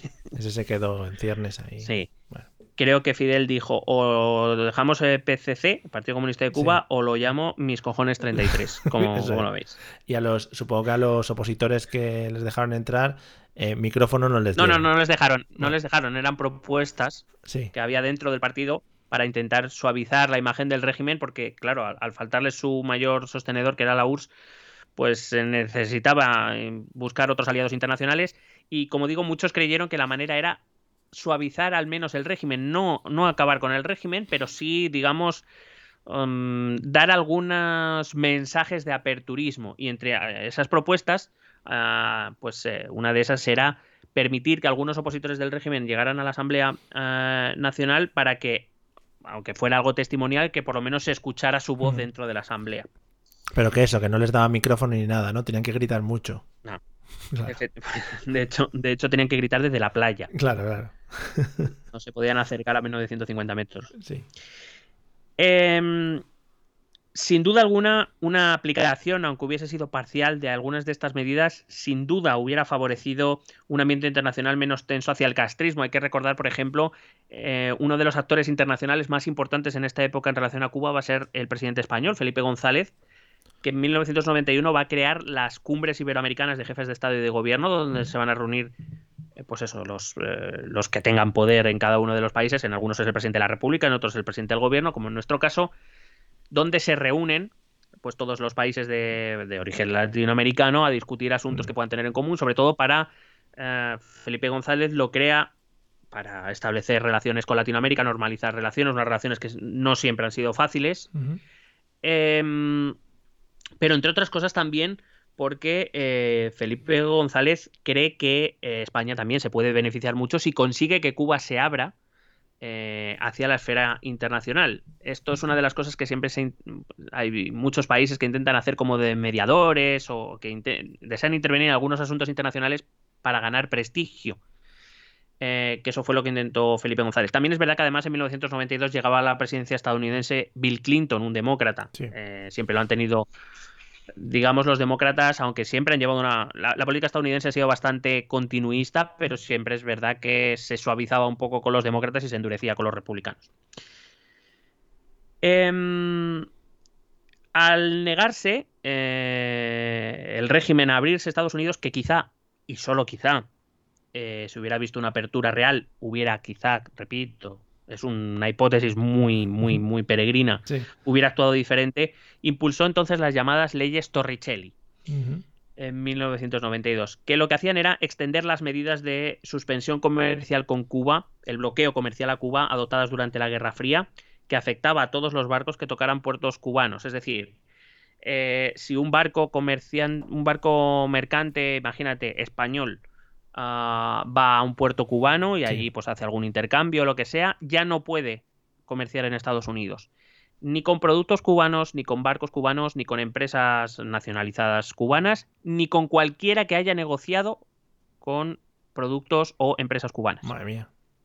Claro, eso es lo que mata a la economía cubana en realidad. Bueno, lo que mata o lo que la deja medio muerta.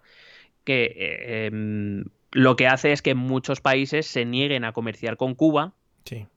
Para poder negociar con un cliente más rico que es Estados Unidos. Nos ha jodido. Lo que viene, lo que viene a decir Estados, claro, lo que viene a decir Estados Unidos es, si negocias con Cuba, aquí no vengas. Pues hombre, prefiero, prefiero ir contigo. ¿Qué Sí. quieres que te diga? Pues vale.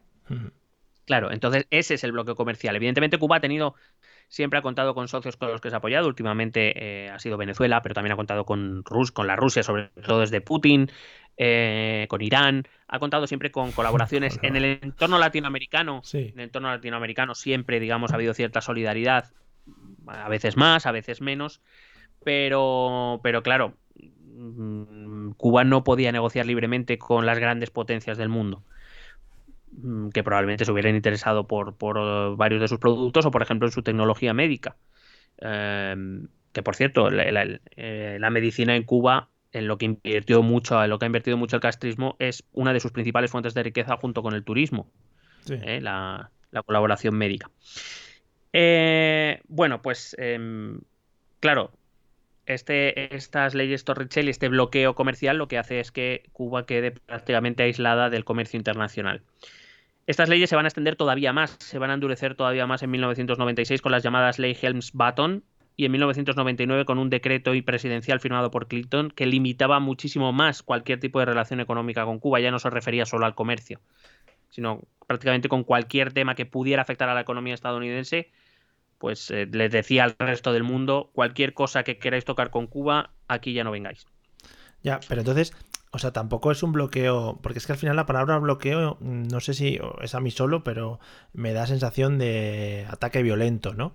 Al final no era, te pongo aquí unas murallas, ¿no? Es en plan, mira, yo te digo esto, si a los comerciantes, si actuáis de esta manera, pues no podéis comerciar con Estados Unidos, punto, ¿no? Bueno, el, el bloqueo es verdad que a lo mejor tradicionalmente, y más teniendo en cuenta que es una isla, pues lo podíamos imaginar, ¿no? Con todos los barcos americanos rodeando la isla y no dejando pasar a nadie.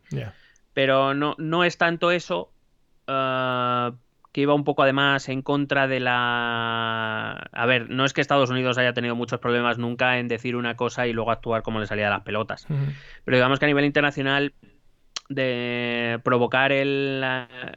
Lo que Estados Unidos pretende es abatir al régimen a través de la desesperación y la miseria de sus ciudadanos.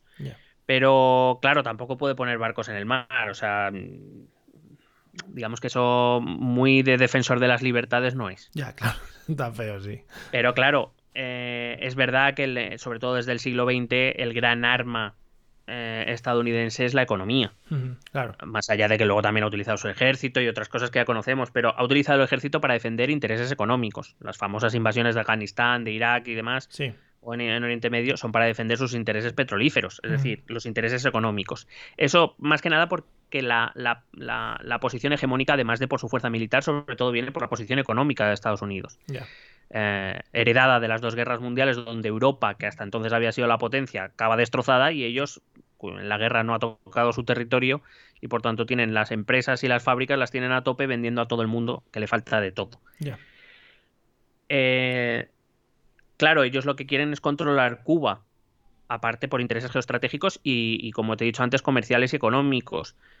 Y el régimen es una piedra, es una chinita en, en ese zapato y lo que quieren es hacer que, pues, que se rindan, que se arrodillen, que, que desistan ante el poderío económico. Lo que pasa es que, como te he dicho, eh, Castro ha conseguido mantener, Fidel consiguió mantener ese espíritu de la revolución durante mucho tiempo y, siempre ha contado con socios que han sido bastante generosos con Cuba, igual que Cuba ha sido generosos con ellos dentro de lo que ellos podían, que como digo principalmente era a través de, de la medicina. Ya. Em,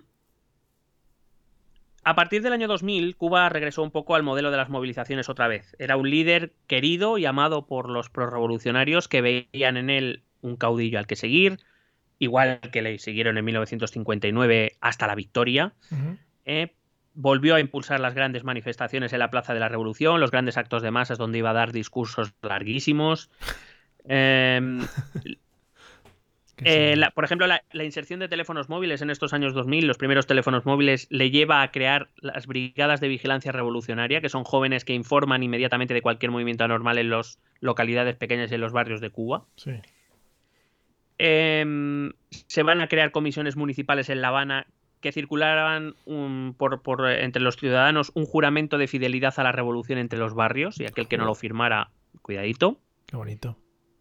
Castro volvió a recentralizar la economía, como tantas otras veces no tuvo buenos resultados.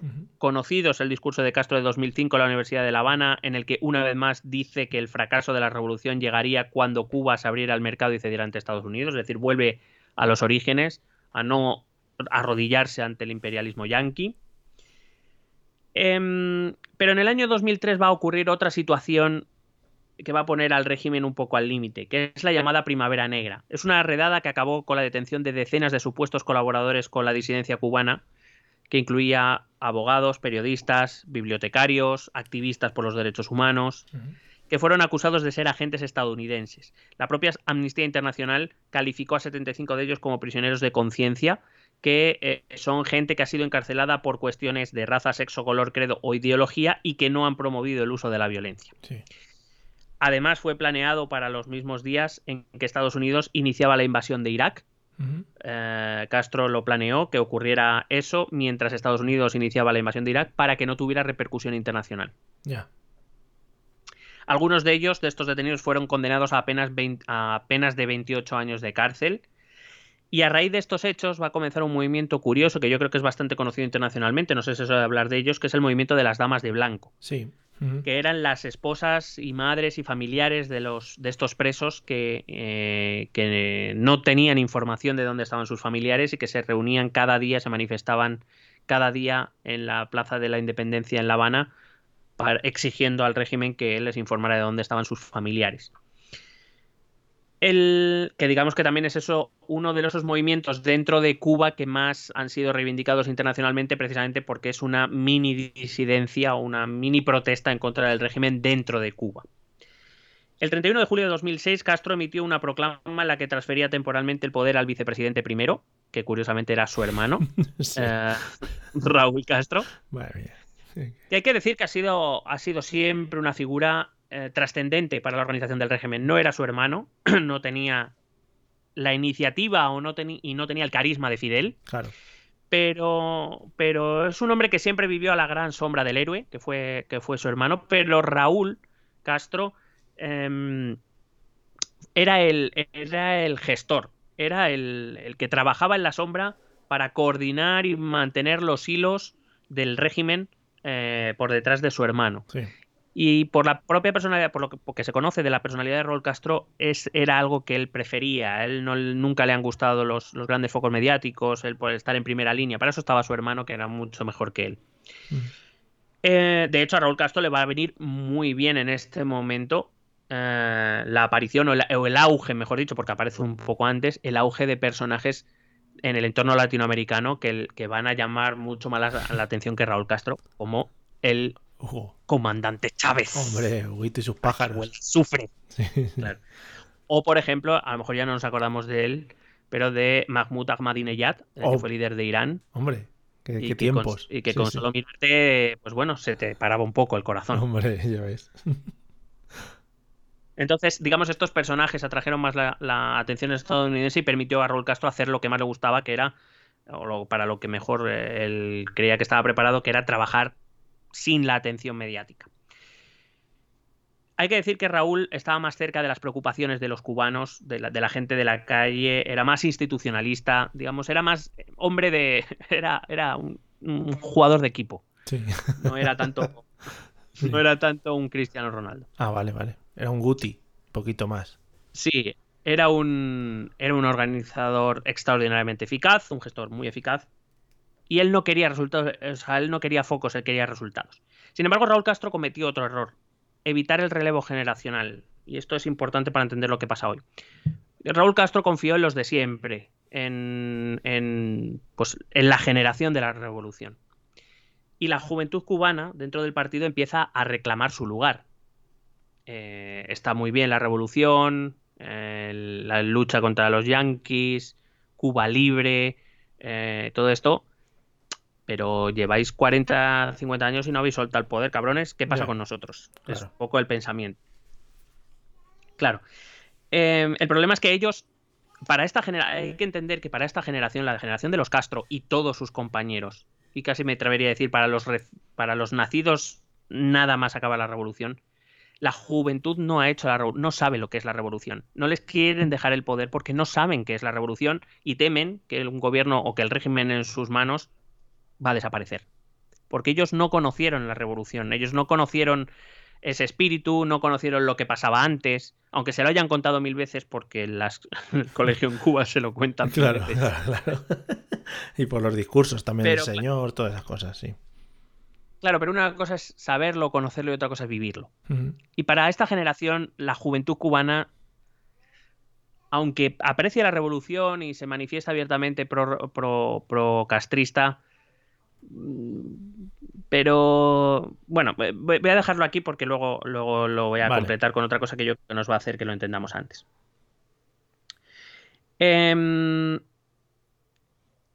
Total, que eh, eh, Raúl Castro, para salvar a Cuba, decidió abrirse, aunque fuera mínimamente, al mercado internacional, eh, pero siempre bajo su control. Ellos lo que no querían es que era la juventud y quisiera hacer las reformas que, por ejemplo, ya se habían hecho en China o en Vietnam y que, desde su punto de vista, era acabar con la revolución. Eso sí, Raúl no era Fidel y tuvo que crear una especie de comité político dentro del partido para que, eh, que eran siete miembros que supervisaban sus movimientos y le aconsejaban porque no era Fidel. O sea, a Fidel no le discutía a nadie, a Raúl, bueno, tampoco que le discutiera mucha gente, pero algunos sí. sí. Em, es cierto que Raúl rebajó bastante la tensión internacional eh, para Cuba, pero también lo es que siguió sin aceptar a los opositores políticos o algunas libertades civiles, a pesar de que firmó el Pacto Internacional de Derechos Civiles y Políticos y el Pacto Internacional de Derechos Económicos, Sociales y Culturales de la ONU. Sí algo que por cierto Fidel había rechazado públicamente en 2001 de manera pública, como digo. Eh, pero Raúl sí firmó estos pactos, aunque luego no hizo nada al respecto. Pero mm, también te digo que no será Cuba el primer país que firma algo y luego no lo cumple. Ni nada, no, no creo que nadie en este planeta, incluso te digo, haya firmado algo que luego no haya cumplido, no creo. Eso es. Eh, dentro de, las cosas que más se reclamaban era ah, hacer desaparecer del Código Penal cubano un crimen llamado crimen de peligrosidad, que básicamente lo que permitía al Estado era ah, saber todo de cualquier persona y juzgar lo que un individuo podía hacer en áreas de la seguridad nacional. Qué bien. tampoco creo que Cuba es el primer país que dice que por la seguridad nacional puede hacer lo que le salga de los huevos. En 2010 va a surgir otro, otro caso conflictivo que fue otro caso conocido internacionalmente que llegó también a nuestro país, que fue el caso de Orlando Zapata. No sé si te acuerdas de él. Sí, sí me suena. Era un albañil cubano que fue acusado de, por este crimen de, de peligrosidad, fue acusado de tener contactos con la disidencia cubana de Miami, que fue encarcelado durante la Primavera Negra de 2003 y es recordado porque hizo una huelga de hambre de 86 días ah, que le condujo a la muerte el 23 de febrero de 2010. La prensa cubana, la prensa del régimen, aseguraba que lo que exigía Zapata con aquella huelga de hambre era eh, que quería recibir comodidades en su celda de la que carecían el resto de reclusos. Que vamos, que lo que quería era vivir mejor dentro de la cárcel. Y que por eso hizo una huelga de hambre. Muy lógico todo. Em, por supuesto, afirmaba y defendió que era un delincuente común con muchos delitos previos y que había tenido contactos con la disidencia cubana. Para los favorables al régimen, Zapata fue un traidor convertido en mártir por la prensa imperialista, por supuesto. Por supuesto. Para los contrarios al régimen, fue un símbolo de la dictadura, una prueba de que había que acabar con los Castro. El movimiento de las Damas de Blanco organizó numerosas marchas y actos como protesta y el régimen les impidió eh, muchos de ellos. Corrieron por el mundo unas imágenes de la policía cubana obligando a las Damas de Blanco a subirse a un autobús para sacarlas de las calles, etc. Aquí, eh, por, cierto, tuvo una intervención bastante importante la Iglesia Católica. Eh, el Papa dio permiso al obispo de Santiago, creo que fue, para, eh, que era cardenal, para eh, mantener contactos con el régimen castrista para intentar eh, conseguir la liberación de, muchos de estos presos que venían de la Primavera Negra y otros que bajo ese delito de peligrosidad eh, pues estaban encerrados en las cárceles y no habían cometido ningún delito ni habían hecho nada violento. Hay que decir que tuvieron bastante éxito, muchos, muchos de estos presos eh, fueron sacados de las cárceles, eso sí, se les obligó a exiliarse de la isla. Eh, muchos de ellos, por cierto, vinieron a España. Y de hecho algún deportista con medallas eh, tiene su origen en su estancia en España precisamente en muchas de estas migraciones. La presión internacional, la, crisis económica que había estallado a nivel mundial en 2007-2008 y los tres huracanes que tocaron la isla en ese 2008, entre otros factores, llevaron a Raúl Castro a tomar algunas decisiones económicas que hicieron retornar a Cuba al institucionalismo. Se saldaron deudas con las cooperativas agrícolas, se autorizó el arrendamiento de tierras, se bajaron los impuestos de algunos bienes extranjeros que eran escasos en la isla, como repuestos de automóviles. Se abrió la posibilidad de que los cubanos usaran hoteles y supermercados que antes estaban reservados exclusivamente a turistas extranjeros. Se permitió el arrendamiento de habitaciones con títulos de propiedad estatales, que hacía como si fuera tuya la casa y tú podías alquilar en determinados casos una habitación y el dinero que sacabas te lo podías quedar, no se lo tienes que dar al Estado. Se eliminó el tope salarial y el sueldo pasaría a depender de la productividad. Se aumentaron las pensiones, se aumentaron los seguros sociales, es decir, Raúl Castro eh, llevó a cabo medidas que ciertamente buscaban ah, no una apertura del régimen, pero sí una mejora de la vida de los cubanos que calmara las aguas, en cierta manera. Algunas de ellas sí que eran ciertamente o mínimamente liberalizadoras, pero evidentemente del todo... Em, o sea, quiero decir, el, régimen seguía manteniendo bajo su control prácticamente todo. Aún así, bueno, era más maquillaje que otra cosa, ¿no? De hecho, más que nada para que lo entendamos, es que la renta media de un cubano se iba en los bienes esenciales. Eh, es decir, no había para hacer mucho más que no fuera comprar comida, pagar la luz y poco más. Eh, eso sí, en la mentalidad de los cubanos fue como un, éxito, ¿no? Ya, claro. De no tener. Otras medidas. Pues claro. Claro, eso es lo que a veces, muchas veces no entendemos, ¿no? Eh, desde, desde esta parte rica del mundo. Para ellos, a lo mejor una mejora, el gobierno castrista, cuando consigue una mejora para los ciudadanos, ellos lo aprecian porque vienen de la mierda y ahora están un poquito menos en la mierda. Claro. Otras medidas fueron más llamativas, como la reducción del número de trabajadores estatales, que pasaron a ser autónomos en marzo de 2011. Eh, se limitó las indemnizaciones a un año de salario para eh, reducir el gasto público, el gasto del Estado. Se promovió la contratación en las cooperativas y el autoempleo. Se eliminaron algunos servicios estatales gratuitos para recortar los gastos se rebajaron algunos subsidios, se redujeron representantes de la estructura de poder, de tal manera que Castro hizo una medida que a lo mejor aquí no suena llamada austeridad, ¿no? Que era eh, reducir el, gasto. Eh. Internacionalmente, Raúl Castro fomentó un acercamiento a los países latinoamericanos por un lado y a Rusia y China por el otro, lo que le ha otorgado cierta paz internacional. Ahora tiene dos escuderos por ahí pegándose por él, de vez en cuando permitió el turismo a países extranjeros y la compraventa de productos eh, de otros países para traerlos a Cuba. Y esto es una de las grandes claves para entender las protestas de hace dos semanas. Quédate con este dato y ahora voy para allá. Vale. La administración Obama en 2009, en la inauguración de la Quinta Cumbre de las Américas, reconoció entonces que la política de embargos estadounidense había fracasado. desde luego no había conseguido el objetivo de derrotar la dictadura y se mostró dispuesto a reunirse con la administración cubana para explorar posibles nuevas relaciones. Raúl Castro respondió cesando a los ministros más duros de su gobierno, aunque por supuesto él negó que fuera por eso. Las reuniones al más alto nivel hubieron de esperar hasta el año 2014, no sé si te acuerdas de ese momento que incluso se retransmitió en vivo a todas las televisiones del mundo, en el cual la embajada estadounidense en La Habana volvía a abrir y se volvía a izar la bandera estadounidense. Bonito. Eh, y, y, la visita de Barack Obama a La Habana. Hombre. Little Party eh, Que es. Claro, efectivamente. Claro, rebajó el, embargo. También Estados Unidos rebajó el embargo de manera significativa. No completamente, el embargo nunca desapareció, pero es verdad que lo rebajó muchísimo. Se intercambiaron algunos presos que tenían, algunos eh, estadounidenses en Cuba y algunos cubanos en Estados Unidos. Se reabrieron, como digo, esas embajadas. Y en medio de este proceso, el 25 de noviembre de 2016, murió el histórico líder de la Revolución Cubana, Fidel Castro. Vaya con, aquel entierro que no sé si te acuerdas. Con su chándal y todo. Precioso. He visto, Semanas Santas con, menos gente. sí. Eh, va a haber otro cambio que va que, es lo que parecían estas nuevas relaciones eh, entre Cuba y Estados Unidos se va a torcer por lo que sea el 20 de enero de 2017 ¿te acuerdas qué pasó ese día? no ¿qué pasó? Eh... ¿Quién llega a la Casa Hombre, Blanca sí, sí, te lo voy a decir. Es que fíjate que se me, ha, se me ha pirado el nombre ya y todo. Mr. Donald. Además que nosotros... ¿Te has olvidado? No, le hicimos un seguimiento en su Twitter y todo, o sea que... Sí, sí.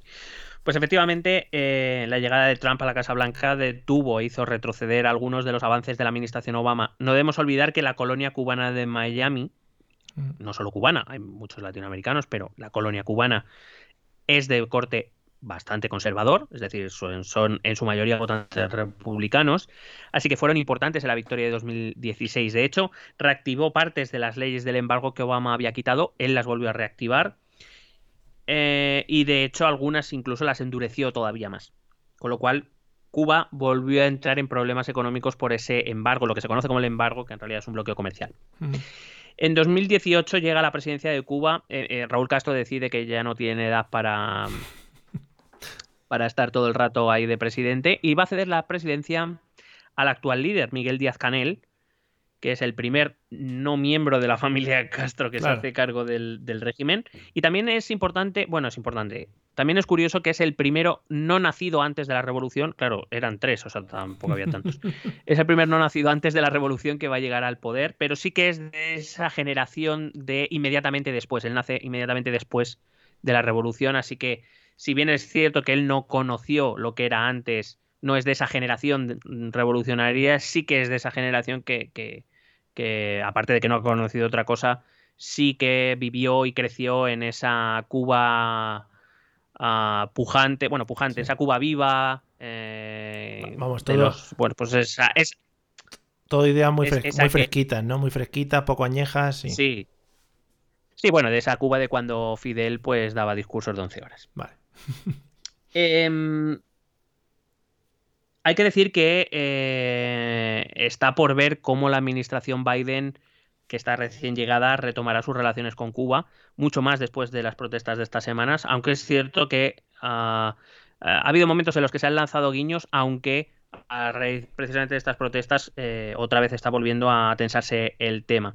Aunque sí que hay que decir que, por ejemplo, eh, Joe Biden ha nombrado como eh, secretario de, Seguridad Interior, como ministro de Interior estadounidense, que se encarga de la seguridad de, Estados Unidos, ha nombrado a un inmigrante cubano que se llama Alejandro Mallorcas, que bien podría haber sido cubano o griego. Sí. Te digo, pero bueno. O, también que ha fundado Mallorca, que es una cafetería muy, especial aquí de Madrid. Mm. Muchos Mallorcas. Y eh, eh, también ha nombrado como secretario de Estado, que es el ministro de Asuntos Exteriores estadounidense, ha nombrado a Anthony Blinken, que fue el... Anthony eh, Blinken, que es una marca de televisiones también. Las televisiones Blinken. Sí, mira qué equipo, ¿eh? Mallorcas y Blinken.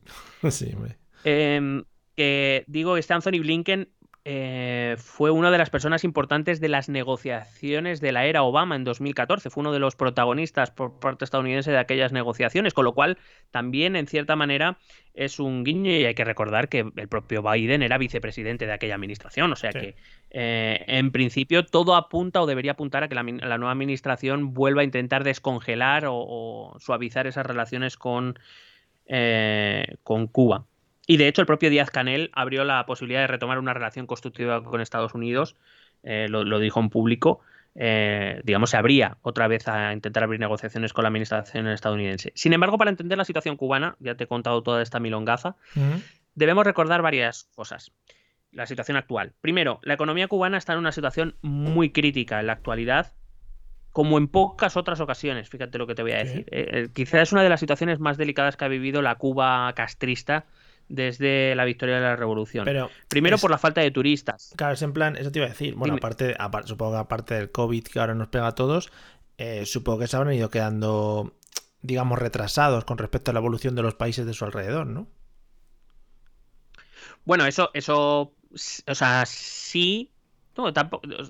A ver, ¿cómo decir? E, es difícil comparar a los países latinoamericanos entre sí, pero. Eh, Cuba no es que sea un país especialmente atrasado. Lo que pasa en muchos países latinoamericanos es que a lo mejor tienen mucho desarrollo en una determinada cosa y en el resto nada. Eh, le pasa, por ejemplo, a Venezuela. Venezuela tiene una industria petrolera magnífica porque, porque la ha desarrollado durante décadas. Pero, pero claro, eh, le fallan en muchas otras eh, ramas industriales. En Cuba, por ejemplo, como digo, la rama médica eh, todo lo que tiene que ver con la medicina, la ha desarrollado mucho, ha invertido mucho dinero, pero le faltan muchas otras cosas que tiene que conseguir de otros. Por eso un bloqueo comercial le hace tanto daño en general a los países norteamericanos y las sanciones económicas como le está haciendo a Venezuela. Porque le hacen daño, porque son países que lejos de ser autosuficientes, ah, se han especializado mucho en una, dos, tres cosas a lo sumo, eh, y, pero el resto necesitan comprárselo a otros. Entonces, como digo, eh, esta situación económica cubana es muy delicada por, esas razones, sobre todo por la falta de turistas, por el COVID-19, evidentemente, mm. y por las medidas que Trump introdujo, especialmente a partir de 2019, en los últimos eh, dos años de mandato, que eh, han provocaron en Cuba en 2020 una contracción del, PIB del 11%, que es una barbaridad. Sí, sí, mogollón. Es una, mm. es una absoluta barbaridad. Eh, que eh, este dato, por cierto, es eh, un dato que reconoció el propio ministro de Finanzas cubano, Alejandro Gil, además de provocar y además en situaciones de desabastecimiento por esos problemas con, el embargo, con las medidas estadounidenses, que, han hecho eso, que haya productos básicos que no lleguen con suficiente cantidad a la isla como pueden ser alimentación, como pueden ser medicamentos, más allá de otros productos que por supuesto. Y esto ha obligado a la, administración de Díaz Canel a hacer algunas reformas de carácter liberalizador, permitiendo la actividad privada de los cubanos en régimen de autónomos. De hecho, eh, en el último año se ha pasado de unos 127 ah, actividades que estaban permitidas para que los cubanos hicieran de manera autónoma, es decir, sin, sin tener que depender del Estado, a unas 2.000 actividades. Se ha abierto mucho la economía porque es que están ahora mismo, ya te digo, en una situación muy precaria. Según la ONU, por ejemplo, las medidas del embargo estadounidense supusieron unas pérdidas desde los años 60, que duró, hasta 2019, unas pérdidas para Cuba de unos 130.000 millones de dólares. Claro. Eh, aquí, como volvemos a lo mismo, los partidarios del régimen dicen que es un crimen. Sí. Y en cierta manera se puede ver así. Y los que son contrarios al régimen dicen que darle 130.000 millones a un dictador, pues no es tampoco una buena idea. Y desde cierta óptica, pues también pueden tener razón. Claro. sí, es verdad. Hay que recordar que por, por cierto, Donald Trump, en otra de las suyas, volvió a incluir a Cuba como país financiador del terrorismo internacional, por si acaso. Madre mía. Esto, todo esto significa una dirección para Cuba. Yo creo que Cuba solo tiene ahora mismo una dirección posible, que es menos intervención del Estado, que sigue siendo mucha, y una mayor del sector privado, que sigue siendo pequeña, pero que difícilmente tendrá marcha atrás.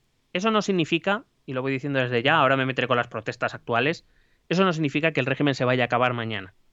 Claro. Todavía, mm, eh, eh, el régimen todavía cuenta con un gran apoyo dentro de la isla. Quizá les gustaría más con algunas reformas. Ya. Pero hay la mayoría de los cubanos de la isla, o mucha gente de los cubanos de la isla, no quiere un Estado liberal, no quiere un Estado capitalista. Em, hay que decir que Raúl Castro ha anunciado ya su retirada porque se retiró de la presidencia, pero no de presidir el partido. Va a ser presidente del partido, creo que hasta este, si no es este mes, debe ser septiembre-octubre. En estos meses va, a acabar su liderazgo. Eh, y habrá que ver cómo el partido afronta ese relevo generacional. Ya no va a quedar, el presidente ya no es de la generación de los revolucionarios, sino de la posterior. Veremos si se le empieza a dar cabida a, las generaciones más jóvenes. Y a finales de este año, por cierto, está previsto una cumbre de las Américas en Estados Unidos, en la que veremos qué perspectivas se abren en las relaciones Estados Unidos-Cuba. Para empezar, vamos a ver si Díaz Canel acude a Estados Unidos a la cumbre. Claro.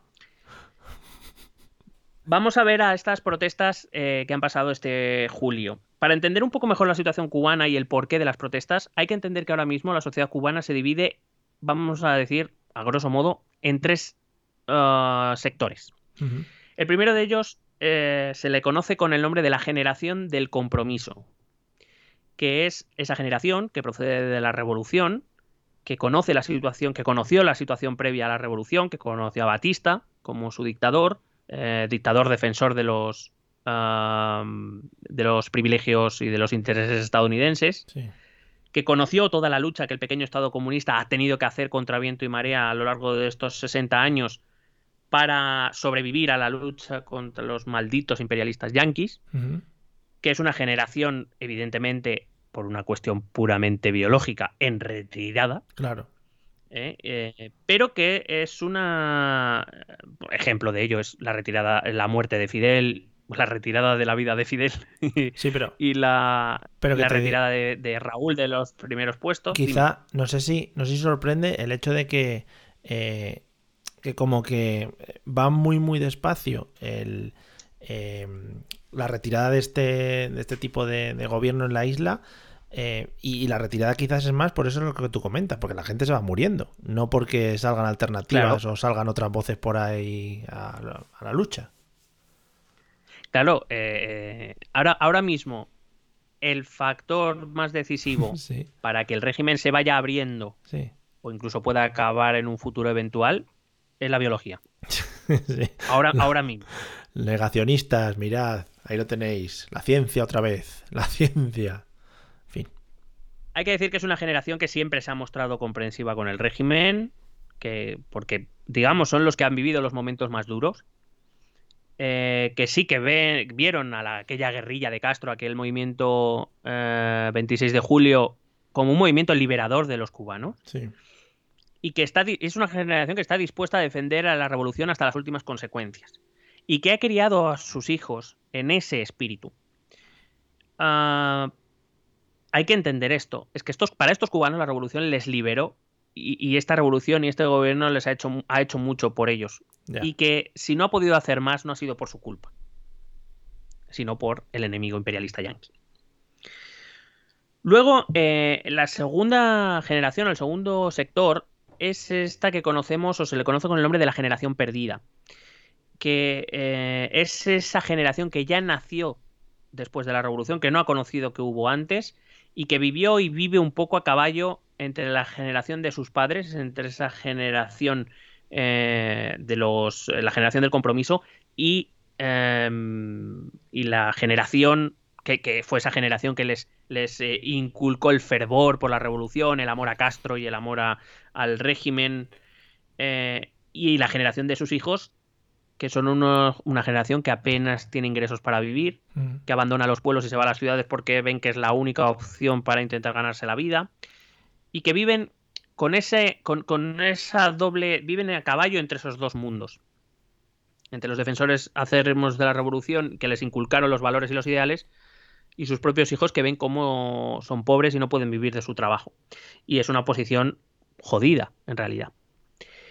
Eh, es la generación que vio cómo países comunistas como China se han convertido en grandes potencias combinando el socialismo con la apertura comercial y, ha visto cómo sus ciudadanos han mejorado su nivel de vida, como por ejemplo hay turistas chinos en todo el mundo, gastándose la pasta. Claro. Y que por un lado son muy agradecidos con la generación de sus padres y de sus abuelos, y por tanto son muy agradecidos a la revolución, están orgullosos de la revolución, pero por otro lado también recuerdan que Fidel se negó a hacer eso que otros países comunistas hicieron y que ahora les va tan bien y ellos están un poco mal, sobre todo económicamente hablando. Em, es verdad que, Fidel, ah, antes de morir, siempre decía que, bueno, la URSS cambió su economía y desapareció y que ellos, una mísera isla que luchaba contra un todopoderoso enemigo, siguió sobreviviendo. Pero claro, quizá era un poco hacer trampas. Digamos que sí que son defensores de la revolución, pero ya no son tan entusiastas. Digamos que eh, no, se, no están en contra del régimen, sobre todo por respeto a sus mayores, por esa generación que luchó tanto, pero que claro, se les viene el mundo a los pies cuando ven a este tercer sector, la generación joven, que está en la mierda, más absoluta. Claro. Eh, la generación joven además es una generación que ha empezado a conocer el mundo, de manera limitada, pero ha empezado a conocer el mundo a través de los turistas que llegan y les cuentan cosas de sus países y ven cómo vienen con mucho dinero y se pueden gastar mucho dinero, que vienen con educación, con formación, que saben idiomas. eh, el limitado acceso a Internet, que es muy limitado, pero hombre, algo ves, algún vídeo de YouTube o algo así. eh, que tienen familiares que en una otra oleada de inmigración o como cuando se permitió ya por fin hacer turismo en el extranjero, pues han visto ya otras cosas o les cuentan otras cosas del mundo y ven cómo hay mucha gente en el mundo que vive mejor que ellos, que por, el que por un trabajo cobran dinero que ellos no van a ver en su vida. Y que empiezan a plantearse, como digo, salir a otros países. Ellos empiezan a plantearse salir ellos Ah, para irse a otros países a ganarse la vida porque allí la vida es mejor, porque la vida y porque ganarse la vida es más sencillo que ganársela en Cuba. Están ya muy alejados del romanticismo de, la revolución. Las generaciones nacidas eh, sobre todo a finales de los 90, años 2000, ya me dirás tú que sabrán de la revolución más allá de lo que evidentemente les hayan inculcado en los medios de comunicación, en el colegio, sus familiares y demás, pero lo conocen, pero no lo vivieron. Mm. No tienen esos lazos que pueden tener las otras dos generaciones. Y es una generación que tiene claro que el régimen más o menos temprano acabará. Y que, al menos como digo, hasta ahora también tiene un poco esa impronta de, por no enfrentarse a sus mayores, que fueron los que lucharon, ah, pues eh, no van a hacer abiertamente nada en contra del régimen. Quizás tampoco son grandes amigos de, repito, eh, de tener un Estado capitalista. Eh, muchos de ellos preferían tener un estado tipo, pues eso, más mm, social, más hacia la socialdemocracia, un estado, un, régimen donde el estado permitiera más algo más de libertad, aunque sí que se ocupara de los asuntos importantes. Mm. Con esta situación nos vamos a febrero de 2021. Allí, en ese momento, va a surgir, y esto no es broma, va a surgir una canción. Una canción que se va a hacer viral en YouTube, que se llama Patria y Vida, de varios músicos cubanos, quizás los más conocidos, por lo menos que me suenen a mí, gente de zona. Y Yotuel. Eh, y Yotuel Romero, hmm. que son contrarios al régimen y que tuvo. Eh, mm, bueno, que tuvo y sigue teniendo millones de visitas en YouTube. y que se hizo conocida, muy conocida. Bueno, 7 millones ahora, es que lo borraron y lo tuvieron que volver a subir. Vale.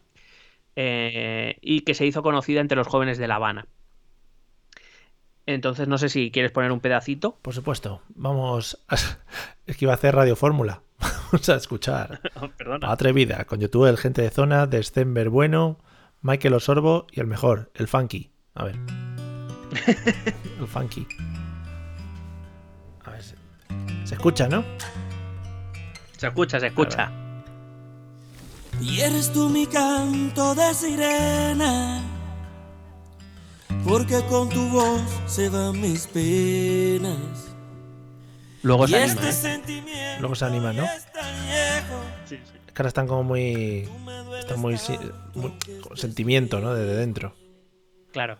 Hoy yo te invito a caminar mi solar para demostrarte que sirven tus ideales. Somos humanos, aunque También no te digo, iguales. Eh, a veces es difícil de entender la letra. Yo recomiendo que si alguien quiere ver, bueno, se puede ver el vídeo, pero que busquen en la versión que siempre hay en YouTube, Los que pone la letra, ¿eh? Porque hay, claro. 60 años, trancadas dominó, ah, bombo y platillo a los 500 de La Habana, mientras en casa las cazuelas ya no tienen jama. Que celebramos y la no tienen jama. Prisa, cambiando Che Guevara, llama tipo la divisa. Todo ha cambiado, ya no es lo mismo. Entre tú y yo hay un abismo publicidad, un paraíso, un varadero, mientras las madres lloran por sus hijos que se fueron. Bueno, no vamos a escuchar la bueno, entera. Pues, sí, no, no, ya, ya. Pero sí que es verdad que, por ejemplo, ahí, ahí dice un verso que es bastante interesante. Toda la canción ahora más o menos que, bueno, más o menos conocemos un poquito la, la historia desde la revolución hay muchas frases que ya se comprenden mejor, claro. Si tú escuchas esta canción sin saber nada de Cuba, pues tampoco entiendes por qué tanto alboroto, ¿no? Em, pero por ejemplo hay un verso eh, que ahora mismo ha dicho todo ha cambiado, ya no es lo mismo, entre tú y yo hay un abismo, es estas generaciones ¿no? que, de las que te hablaba, publicidad de un paraíso en Varadero mientras las madres lloran por sus hijos que se fueron. Sí. Eh, eh, de estos que, cubanos que se ven obligados o que quieren salir de la isla porque ven que, allí no tienen jama, ¿no? Como decían antes. Y es, es una canción que toda la letra evidentemente es una crítica al régimen. Eh, de hecho, habla de 60 años trancando el dominio, es decir, sin dejar jugar a nadie. Eh, que se le canta a los dirigentes cubanos y que viene un poco a resumir pues ese sentimiento de las protestas que hemos estado viendo y de esa generación joven que ya siente muy poco apego por la, por la gloria revolucionaria. Repito que esta canción sale en febrero eh, de este año. el, el castrismo no se quedó quieto. ¿Y cómo combate el castrismo una canción? Pues con otra canción. A ver. Ah, que esto parece un poco de. Porque, claro, lo que ha llegado a nosotros ha sido sobre todo las manifestaciones, ¿no? En los Sí. telediarios. Pero que esto viene, viene de antes. Y viene a través de canciones, se mandan canciones. Bonito. Y el, eh, el régimen va a encargarle a músicos cubanos, evidentemente afines al régimen, Hombre, no. eh, una canción que responda a esta primera. Han surgido varias, ¿eh? después han surgido otras, pero digamos que estas dos son las dos que eh, dieron el pistoletazo de salida. Eh, si la primera se llama Patria y Vida, eh, esta se llama Patria o Muerte por la Vida. Bonito. Vamos a escuchar. Em, Sí. y. Sí, perdón. Bueno, sí, dale, dale. Venga, procedemos. A ver si esta empieza sandunguera o no. Esta empieza silenciosa. Ahora. Si ya has vuelto a equivocarte, Joder. has vuelto a pisar en falso. Mira, Has vuelto a dejar desnuda tu cabeza en el cadalso. Se han vuelto a quedar sin alma los ofensores del pueblo. Tu obsesión por el dinero, tu Sí, oficio sí. de vende patria. Dale agua a ese dominó. Que si el juego se te tranca, no le eche la culpa a nadie. Y por Dios. Ostras. Dale agua a ese dominó.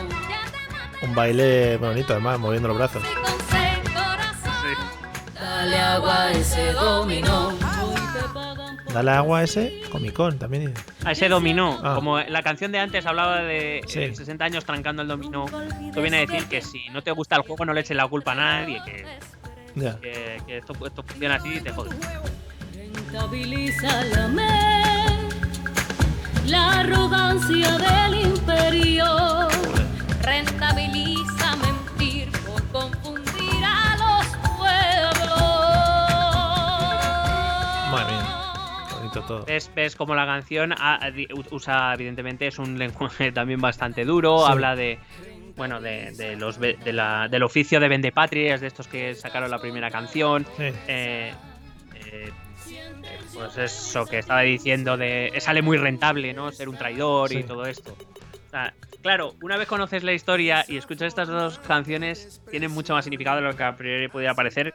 Que si tú lo escuchas sin saber nada, dices tú, mm, bueno, pues, eh, poco bien. se os ha ido un poquito la mano, ¿no? Con la droga. Sí, hombre, la primera tenía mejor producción, eso hay que decirlo. Eh, tiraba más de Hombre, que era. Latin claro, Music Awards, pero esto es claro. Por, Claro. por lo que sea. Eh, por cierto, en un momento de la, de la canción presumen de la vacuna. Soberana, ¿te acuerdas que hablamos de esto Ah, ya sí, en sí. los eh, semanales? Molan las canciones, eh, las canciones que explican cosas, ¿no? De tenemos una vacuna de puta madre. sé. Joder. Sí, de hecho, eh, no sé qué dice de la vacuna y el señor, porque son cuatro mujeres y un hombre, Sí. el señor en un momento dado grita ¡Soberana! Que digo, bueno, pues te vale para una vacuna para un ponche. Qué bonito. Bueno, pues eh, os recomiendo, después de escuchar este episodio, si queréis darle al pausa aquí e ir a, a ver las canciones, la letra de las canciones, qué es lo que qué mensajes están lanzando, pues eh, os lo recomiendo porque os ayudarán a entender un poco más esto que, que estábamos explicando. Y así va a empezar una guerra, empezó en febrero o marzo una guerra, una especie de guerra cultural en las redes sociales entre estos partidarios del régimen y, eh, bueno, desde el régimen, y estos eh, contrarios al régimen encabezados por cubanos exiliados. Que por cierto, eh, supongo, a ver, pues eh, supongo que es un poco lo que, lo que van diciendo las canciones, pero tendrán imagen de. Bueno, eso, al final, no de que luchan por porque Cuba vaya bien, sino que son totalmente contrarios a que, a que Cuba vaya bien. O sea, como disidentes y. ¿Cómo se dice? No me sale la palabra ahora. Eh, Traidores. traidores, eso es, ¿no? Eh, claro, claro, la, la imagen que da la canción de, de los de los gente de Zone, de del Romero y todos los demás es de. Del funky. eh, no olvidemos al, fun- al funky, por favor. Perdón, y El de, y de Mr. Funky. que es lo que vienen haciendo con la disidencia cubana desde hace 60 años. Es decir, que son agentes pagados por Estados Unidos cuyo único objetivo es intentar levantar al pueblo en contra del régimen, intentar desestabilizar Cuba y acabar con, con el régimen con todas las malas artes de que sean capaces. Y que esta canción no es otra cosa que una muestra más. eh, por eso le dice, son, eh, sale rentable ser un traidor porque eso, los consideran que esto todo viene de Estados Unidos, que paga a esta gente para que saque esta canción para que intente levantar a la juventud cubana en contra de su propio régimen. Mm, Bueno. Una vez empieza esta guerra cultural, en junio, ya nos acercamos, aparece un hashtag en Twitter, que es almohadilla SOS Cuba, Sí. SOS Cuba. Que fue un, un hashtag originado en la propia isla, en la que se invitaba a artistas de toda Latinoamérica a sumarse a esta guerra cultural del lado de la disidencia cubana, es decir, del lado del funky, Hombre, por y a, a exigir y a, y a exigir el fin del castrismo en Cuba y la apertura de un corredor humanitario que proveyera de alimentos y medicamentos a la, a la isla. Recuerdo que es- esta es la situación económica que ya lo he explicado antes, es la que sigue eh, permaneciendo en Cuba.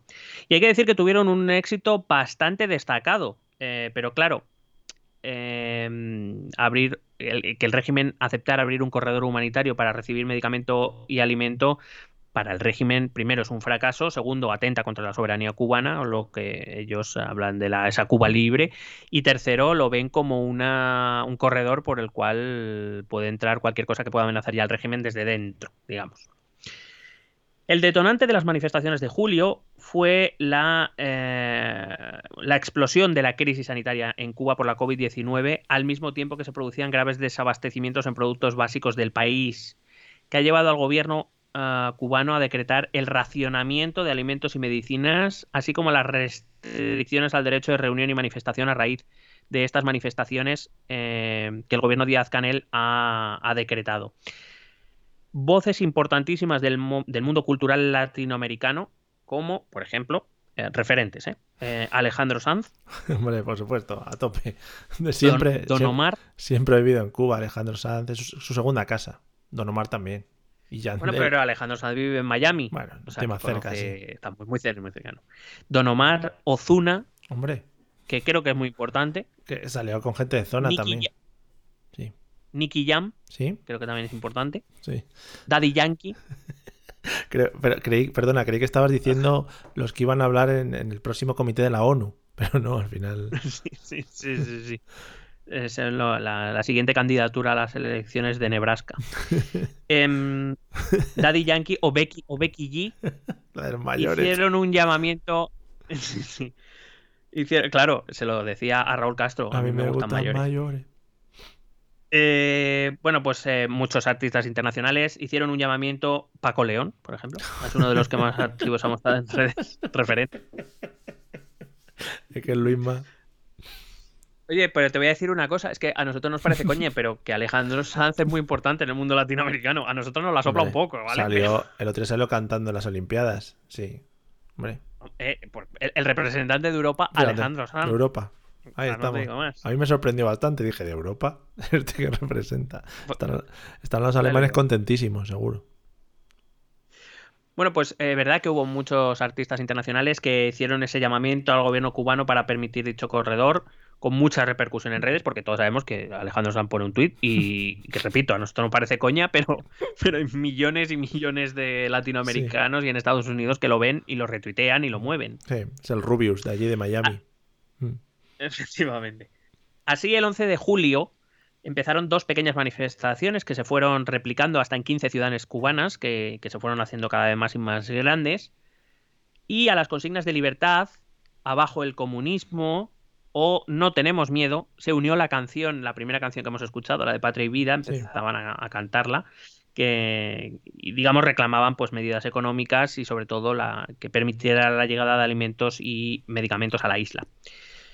Como respuesta, el presidente Díaz Canel eh, hizo un llamamiento a los partidarios de la revolución a salir a las calles, Sí. eh, a arrebatárselas a los protestantes, con un lenguaje muy suavito, muy diplomático. Dijo algo así como la orden de combate está dada.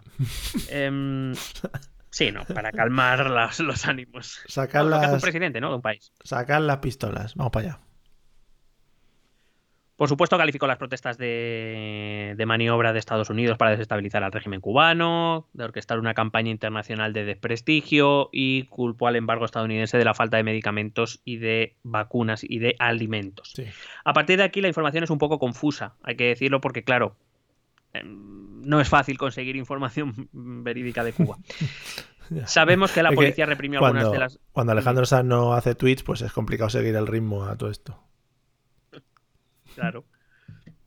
Eh, sabemos que la policía reprimió algunas de las manifestaciones, que ha habido muchos detenidos que han permanecido aislados. De hecho, Amnistía Internacional denunció esta situación en la que muchos familiares otra vez no sabían nada de los detenidos, algo que parece que le gusta mucho hacer al régimen, que es detener a alguien y no informar a la familia de dónde está ni de nada. Mm. Por su parte, se registraron saqueos en las tiendas estatales.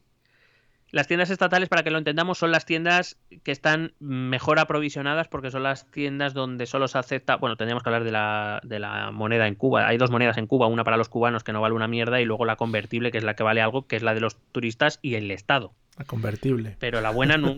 la- sí. La, la- digamos, son pesos cubanos Sí. convertibles en, en moneda extranjera, en divisa. Y entonces, digamos, esa moneda sí que tiene algo de valor y esa solo está en manos o de los extranjeros o del Estado. Nunca llega a los cubanos. Los cubanos eh, tienen que quedar con la moneda de mierda que no vale un carajo. Entonces, em, como digo, estas tiendas estatales, estos mercados estatales es los que están mejor aprovisionados porque, claro, eh, un país como Cuba reserva sus mejores servicios para los turistas, aunque no haya, pero siguen siendo, aunque vayan pocos, pero siguen, eh, digamos que los turistas no pueden ir a un supermercado y no encontrar lo que buscan. Claro. Que vaya un cubano y no encuentre lo que busca, me la suda. Que Claro. vaya un turista y no lo encuentre, mm, no puede ser. Haber sido turista, ¿no? También te digo. Es que Claro, hazte visa de turista.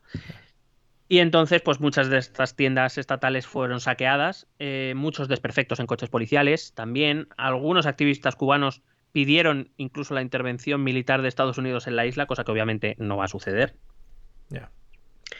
Eh, el gobierno también cortó internet al ver que eh, la- estos manifestantes utilizaban la red para dispersar su mensaje por el mundo y ver los vídeos de las manifestaciones y de las represiones policiales. Limitaron la señal de telefonía móvil, cortaron la electricidad en algunos puntos de la isla, en varios puntos de la isla. ¿Por qué? Porque todo está en manos del Estado. Claro. Además, secuestró material de periodistas internacionales.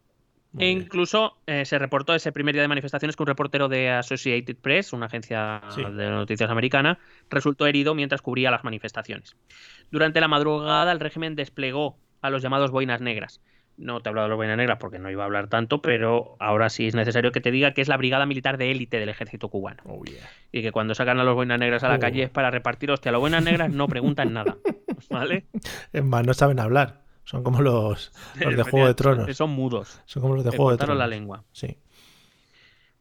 Eh, así que, mm, eh, claro, con los boinas negras en la calle, pues imagínate lo que pudo ser esa noche, ¿no? Mm. Y eh, eh, empezó entonces las declaraciones internacionales para posicionarse sobre el asunto. Evidentemente, Estados Unidos se puso del lado de los manifestantes, Sí. llamaba al gobierno cubano a escuchar a, a su pueblo. Algo parecido hacía Josep Borrell, el, el alto representante de política exterior de la Unión Europea, aunque también se pronunciaron, a- a- aparte de, de Borrell, que lo hacía en nombre de la Unión Europea y por tanto de todos sus países, hubo dos eh, políticos dentro de la Unión Europea que se manifestaron. Uno fue el, mm, el ministro de Asuntos Exteriores alemán, Sí.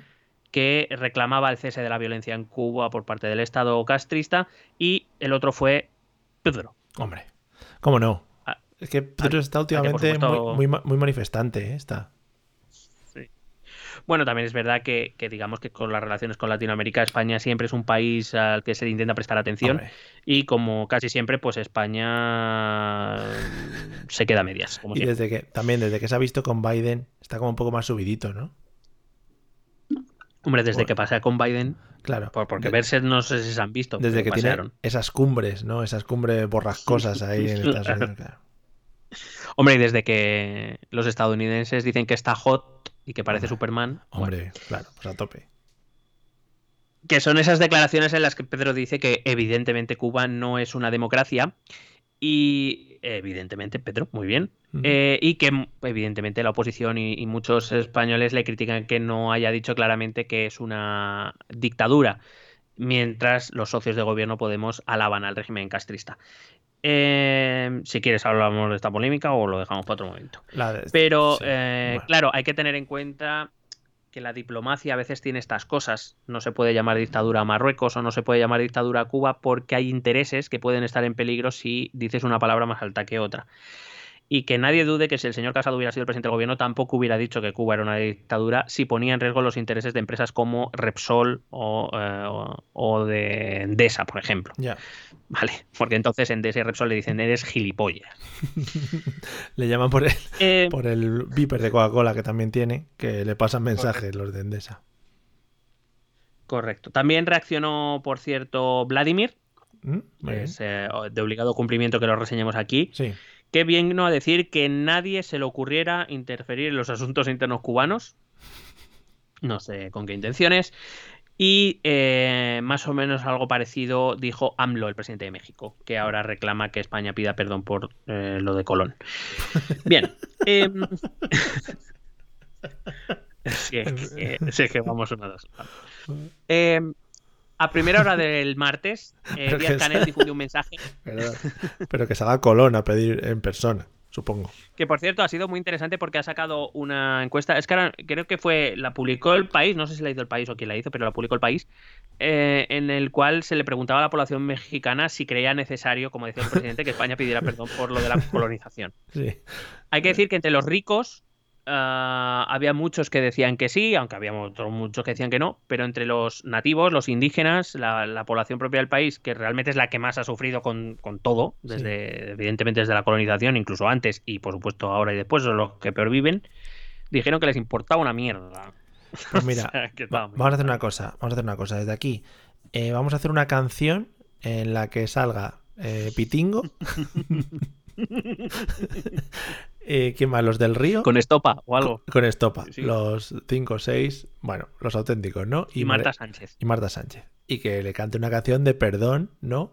Por lo que hizo Colón. y Javier rima, perdón, Javier, Javier Gurruchaga perdón por lo que hizo Colón. Sí, sí. Sí, la verdad es que en vez de le pega más a Siniestro Total, a Venga Monjas, algo así. ¿eh? Joder, qué guay. Sería muy guay, sí.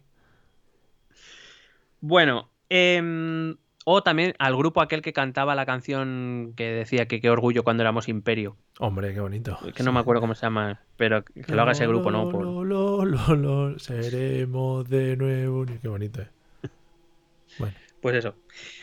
Bueno, como digo, eh, a primera hora del martes, Díaz Canel, esto empezaron un domingo las protestas, Díaz Canel difundió un mensaje en que tildaba la jornada anterior de histórica por la defensa de la revolución y afirmó que los manifestantes habían recibido el trato que merecían. Recuerdo que estaban los boinas negras por ahí. claro, tampoco especificó el trato que merecían. Igual era una torta Claro. en la boca. De hecho, es lo más probable. Le preocupó mucho que fuera en domingo, por cierto. ¿eh? Díaz. Canel en esa declaración dijo que le parecía muy feo que las manifestaciones hubieran sido en domingo, que era el día de descanso de las familias y rompieron su paz. Claro, joder. Estaban ahí en el parque. Que veas lo que importa, coño. Eh, durante esa mañana, por cierto, fue detenida la corresponsal del ABC en Cuba, Camila Acosta, a la que ya se le había cortado internet horas antes, igual que otros muchos periodistas, y que será juzgada, por cierto, por desacato y desorden público. Por lo visto, eh, ella cubrió las manifestaciones, supongo que algún grito daría, y es verdad que en su reportaje o en su crónica, digamos que asomaba un apoyo a los manifestantes. Sí. Pero bueno, que en cualquier caso me da igual lo que haga, que no, vamos, de- juzgarla por y desorden público. No sé, no me parece ni medio normal. No. Pero bueno, ahí estamos. Sobre todo, quiero decir que qué haría, qué haría el régimen si tuvieran a Inda. O sea, no Joder. sé. Bueno. Bueno, le echan, pero le echan por pesado. Digo, chico, anda, vete de aquí ya. Déjame en paz. Eh, los manifestantes volvieron a las calles los días 12, 13 y 14 con la misma motivación que el día anterior, cantando la misma canción, con las mismas consignas, cada vez con más fuerza, más gente en las calles. Apareció un vídeo en redes sociales en la que se vio a varios jóvenes, habían cogido un cuadro de Fidel y lo estaban destrozando, lo pisan, lo rompen. Una imagen que, claro, a nosotros incluso nos puede parecer hasta cómica, pero Sí. que allí en Cuba Uh. es una imagen muy potente, porque. Fidel es una figura intocable. Eh, y mientras la destrozan, gritan libertad. Por cierto, también podríamos hablar del vídeo de la de la influencer que detienen en, mientras con Risto Mejide. Eh, podríamos hablar de eso también. Rito Mejide. Madre mía, Rito Mejide. Bueno, puedes seguir, puedes seguir. Lo, lo más preocupante venía de organizaciones como Amnistía Internacional o Human Rights Watch eh, sobre las detenciones y las desapariciones de, de muchos manifestantes. Human Rights Watch, por ejemplo, habla de más de 150 detenidos Y Amnistía Internacional denuncia la existencia de muchos presos de conciencia pacíficos que no han hecho nada para estar detenidos y que sin embargo el régimen los mantiene aislados y sin informar a sus familias. En medio de las protestas nos llegó además la noticia de la muerte de uno de los manifestantes en un enfrentamiento con las fuerzas de seguridad en un barrio periférico de La Habana. Tenía 36 años. Eh, y también se hablaba de en torno a un centenar de heridos. Pero como digo, las informaciones que llegan no son. No digo que no sean verídicas, pero que son difícilmente contrastables. Ya. Llamativa, por cierto, fue una rueda de prensa del segundo del régimen venezolano, Diosdado Cabello, eh, porque ellos también se meten en todo, en la que afirmó que lo que se veía en los noticiarios era gente celebrando la Copa América y la Eurocopa. Y luego dijo, chupito para acá, venga, ponme otro. Eh, o sea, que decían que, que- que, bueno, que los medios internacionales ponían esas imágenes para hacer parecer lo de Cuba más grave de lo que era y más grande de lo que era. Claro. También fue muy, muy llamativa la declaración del general de brigada Jesús Manuel Burón, viceministro del Interior de Cuba, Sí. en la que afirmaba que las fuerzas policiales se estaban excediendo en la, represen- en la represión de las manifestaciones contra sus propios ciudadanos. A las pocas horas dimitió y, según el Estado cubano, nada tuvo que ver con las declaraciones. Es que justo coincidía ese día, se jubilaba, era su último Ya día. lo, lo tenía, lo tenía previsto. Desde entonces es verdad que las cosas se han ido volviendo a la calma. Cuba ha dejado ya de ser noticia y la prensa ha perdido en todo interés en el tema. El gobierno cubano ha levantado la restricción que impedía a los cubanos importar alimentos, medicamentos y productos de higiene. Así que va a poder importar todo eso. El problema es que no tienen dinero con el que comprarlo, pero bueno, eso ya es otro tema. Supongo, supongo que es verdad que la cosa mejorará, aunque solo sea porque los familiares de esos cubanos que viven fuera cosas, pues claro. en- eh, enviarán cosas. Mm. Ah, los jóvenes que, que aprovecharon el deshielo con Obama para entrar y salir de Cuba son los protagonistas de esta manifestación. Esta generación joven de la que te hablaba antes, que aún no sabemos exactamente qué repercusiones podrá tener, es difícil preverlo. Eh, yo me atrevo a decir que, que no demasiadas a corto plazo, alguna medida más como esta que el gobierno de Canel aprobará. Hay que esperar, para empezar, hay que esperar a que Raúl Castro eh, abandone completamente el partido. Repito que da- si no es este mes, será dentro de los dos, tres próximos meses. Aunque tampoco sabemos si, si el hecho de que él renuncie a la presidencia del partido significará que Raúl Castro no siga influyendo en la política cubana, eh, digamos, eh, bajo cuerda. Eso no lo sabemos. Claro. Y, pero bueno, también es cierto que el tiempo pasa inexorable y que Raúl Castro tiene una edad. Pues En eso las decimos de Biden también. Está Biden ahí, están los dos luchando. Están- sí, por el podium, por medalla olímpica. Em, las redes sociales han jugado un papel clave, incluso aún estando muy limitadas, eh, pero sobre todo porque permiten el contacto. Las redes sociales, es, eh, digamos, han permitido el contacto de esta generación joven con sus familiares en el extranjero Claro. y esto también les ha permitido ah, difundir su mensaje a través de estos familiares para que llegara a Estados Unidos o, o a Europa. Muchos de estos jóvenes emigrados a Estados Unidos son pro Bernie Sanders, por ejemplo. Eh, Quiero decir, para que veas un poco la, el tipo de visión que tienen ellos. Ellos quieren acabar con el régimen tal y como está, pero tampoco quieren un Estados Unidos sin nada. Sabemos que Bernie Sanders para Estados Unidos es un comunista Sí. eh, recalcitrante sí, sí. pero digamos que no, no quieren al, al- al viejo exilio. Tampoco, esta juventud, hay que entender que tampoco quieren lo que, lo que quieren los cubanos de Miami, que es una réplica de Estados Unidos. Mm. Ellos, eh, esta generación joven tampoco quiere eso. Quiere un poco más ese. Em, esa. Bueno, también consideran a, estos cubanos exiliados, también los consideran eh, que no tienen nada que ver con Cuba y que, digamos que también vienen de aquellas generaciones de que tuvieron que exiliarse con la revolución o, las, o los exilios posteriores. Es decir, esta generación joven no quiere ni a los Castro, ni sus seguidores, ni quiere a los cubanos de Miami. Quiere un poco ese estado que les permita vivir medianamente bien sin ser un estado capitalista como Estados Unidos, ni rendirse a los, a los postulados estadounidenses. ¿eh? No quiere una feria del capitalismo tampoco. Entonces, eso, proponen un, un Estado que defienda la sanidad, que defienda los derechos humanos, eh, pero que permita algo que pueda enriquecer a la, o mejorar la- las condiciones de vida material de los cubanos. El embargo estadounidense, que data de 1958 por primera vez, con diversos endurecimientos posteriores, ha hecho mucho daño a, Claro. a Cuba. Esto hay que decirlo. No, no se trata de posicionarse de si me parece bien o me parece mal. Es la realidad. Como digo, la ONU calculaba en unos 130 mil millones de dólares el, el daño que ha hecho el, el embargo o el bloqueo. Se trata, es cierto, de un secuestro colectivo con precio de rescate. Es decir, el, objetivo de ese bloqueo era echad al régimen, echad a los Castro y yo vuelvo a abrir todas las fronteras y permito que comerciéis con quien queráis. Y hay que decir que ha fracasado porque no ha conseguido su objetivo. Entonces, em, hay que decir que en 2021 Cuba sigue siendo un régimen castrista, con otros líderes, pero castrista. Y, y en muchas ocasiones Estados Unidos y ese embargo ha servido de excusa a los Castro y al régimen para tapar sus propias debilidades, porque se le decía al pueblo cubano que si pasaban penurias no era por ellos, que a ellos les encantaría hacer más, pero que Estados Unidos no les dejaba porque les bloqueaba, etcétera, etcétera. Es el gran enemigo.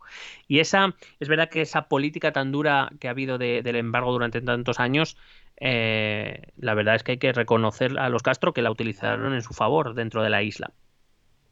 Pero eh, también eh, se puede creer, se puede llegar a creer que, que la revolución habría evolucionado o desaparecido si, si Cuba hubiera conocido algún tipo de enriquecimiento económico a partir del, del comercio internacional. No lo sabemos. Esto es una hipótesis que, que lanzo ahí y que no se podrá comprobar nunca. En cualquier caso, como te decía antes, habrá que ver, habrá que vigilar lo que hace, lo que hace la administración Biden. Lo que hoy encarna Díaz Canel, en cierta manera, es otra foto en blanco y negro. Es como los exiliados de Miami. Es lo que te decía. Esta generación joven no quiere ni a los Castro ni a los Díaz Canel, que ya es de la generación post-revolucionaria, pero tampoco quiere a los, a los exiliados en, en Miami. Em, digamos que esta- estas dos generaciones, los castristas y los de Miami, se retroalimentan. Es como Podemos y Vox, más o menos. Muy bonito. Em, claro, el problema, por ejemplo, de estas protestas, hay que decir que, por eso creo que no van a tener una repercusión en el corto plazo, aunque también te he dicho antes que creo que el régimen inevitablemente va a ir hacia un camino más aperturista, será más lento, será más rápido. El régimen de, Cas- de- de los Castro que construyeron y levantaron los Castro no va a desaparecer mañana. Em, pero sí que se irá debilitando poco a poco, yo creo que inevitablemente. Pero si esto no va más rápido es precisamente porque en esas protestas no hay líderes. No, claro, en, en un régimen dictatorial en el que todo está controlado por el Partido Comunista y por los líderes que deciden quién llega y quién no llega a determinadas posiciones, claro, a los, a los que se pueden ver como peligro se les corta rápido.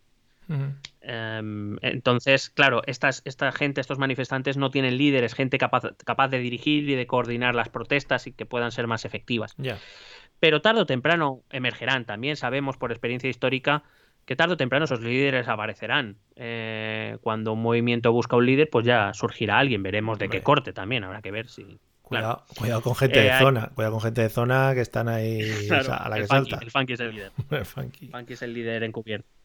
Hay que decir que es un movimiento de personas muy jóvenes, cuyos rostros son desconocidos incluso para los propios disidentes cubanos de Miami, que están hartos de esperar, estos jóvenes, de escuchar las mismas monsergas de unos y de otros, y que ellos siguen viviendo en la mierda, y que, pues eso, que tarde o temprano aparecerán algún modo de coordinación que hará, a lo mejor acelerará en algo la desaparición del, del régimen. Son personas que además no ven con buenos ojos a los exiliados en Miami porque en cierta manera ellos han decidido quedarse en Cuba y luchar por, por su país desde dentro, Claro, pelear sí. desde dentro, que quieren un cambio y ser los protagonistas, no, no protestar desde las bendiciones de Miami, desde las playas y las piscinas y los restaurantes, que eso es muy fácil. Claro.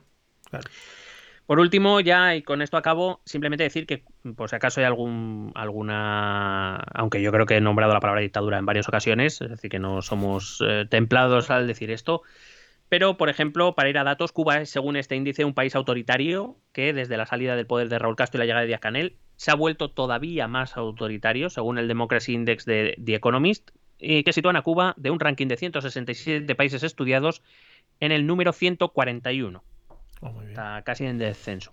Claro. Según, según Freedom House, que es un, eh, un think tank que estudia el nivel de libertad de los distintos países, habla de libertad de prensa, ahora mismo, eh, últimamente está haciendo estudios de la libertad en Internet, eh, bastante interesantes. Cuba tiene una puntuación de 13 sobre 100 en democracia, 1 sobre 40 en derechos políticos y bien. 12 sobre 60 en libertades civiles. Ha bajado un punto respecto a 2019. Vaya. Y por último, según la clasificación mundial de la libertad de prensa realizada por Reporteros Sin Fronteras, Ah. Cuba es el décimo país con menos libertad de prensa del mundo. Ah, Así que evidentemente que. Sí, evidentemente que, que Cuba es una dictadura sí.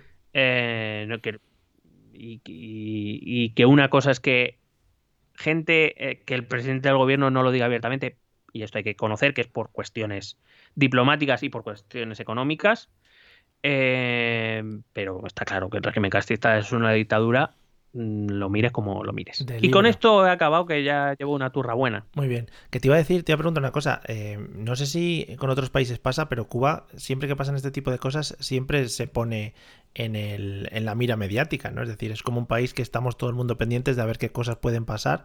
No sé si pasas tema con las dictaduras, en plan que todos los países que alardeamos de democracia y eso, como que tendemos a alegrarnos cuando caen este tipo de, de regímenes, ¿no? Bueno, el caso de Cuba, porque Cuba siempre salta mucho en la prensa española, en la sociedad española, tiene mucho que ver con lo mismo porque en los últimos años ha ocurrido con Venezuela. Eh, porque es una dictadura, eso es indiscutible, es una dictadura de izquierdas. claro. Eh, aquí en- aquí- me refiero aquí en España, claro, con la dictadura franquista, que era de derechas, ah, digamos que los, eh, las eh, gentes de derechas eh, se ven siempre atosigadas por ese tema y aprovechan cualquier dictadura de izquierdas para el y tú más y viceversa. Ujú. Eh, cuando se ataca con Venezuela o con Cuba, pues se saca a Franco. Esto es así. Es como las cartas de Digamos los Pokémon. es- Invoco a Franco y sacas Claro. ahí la carta.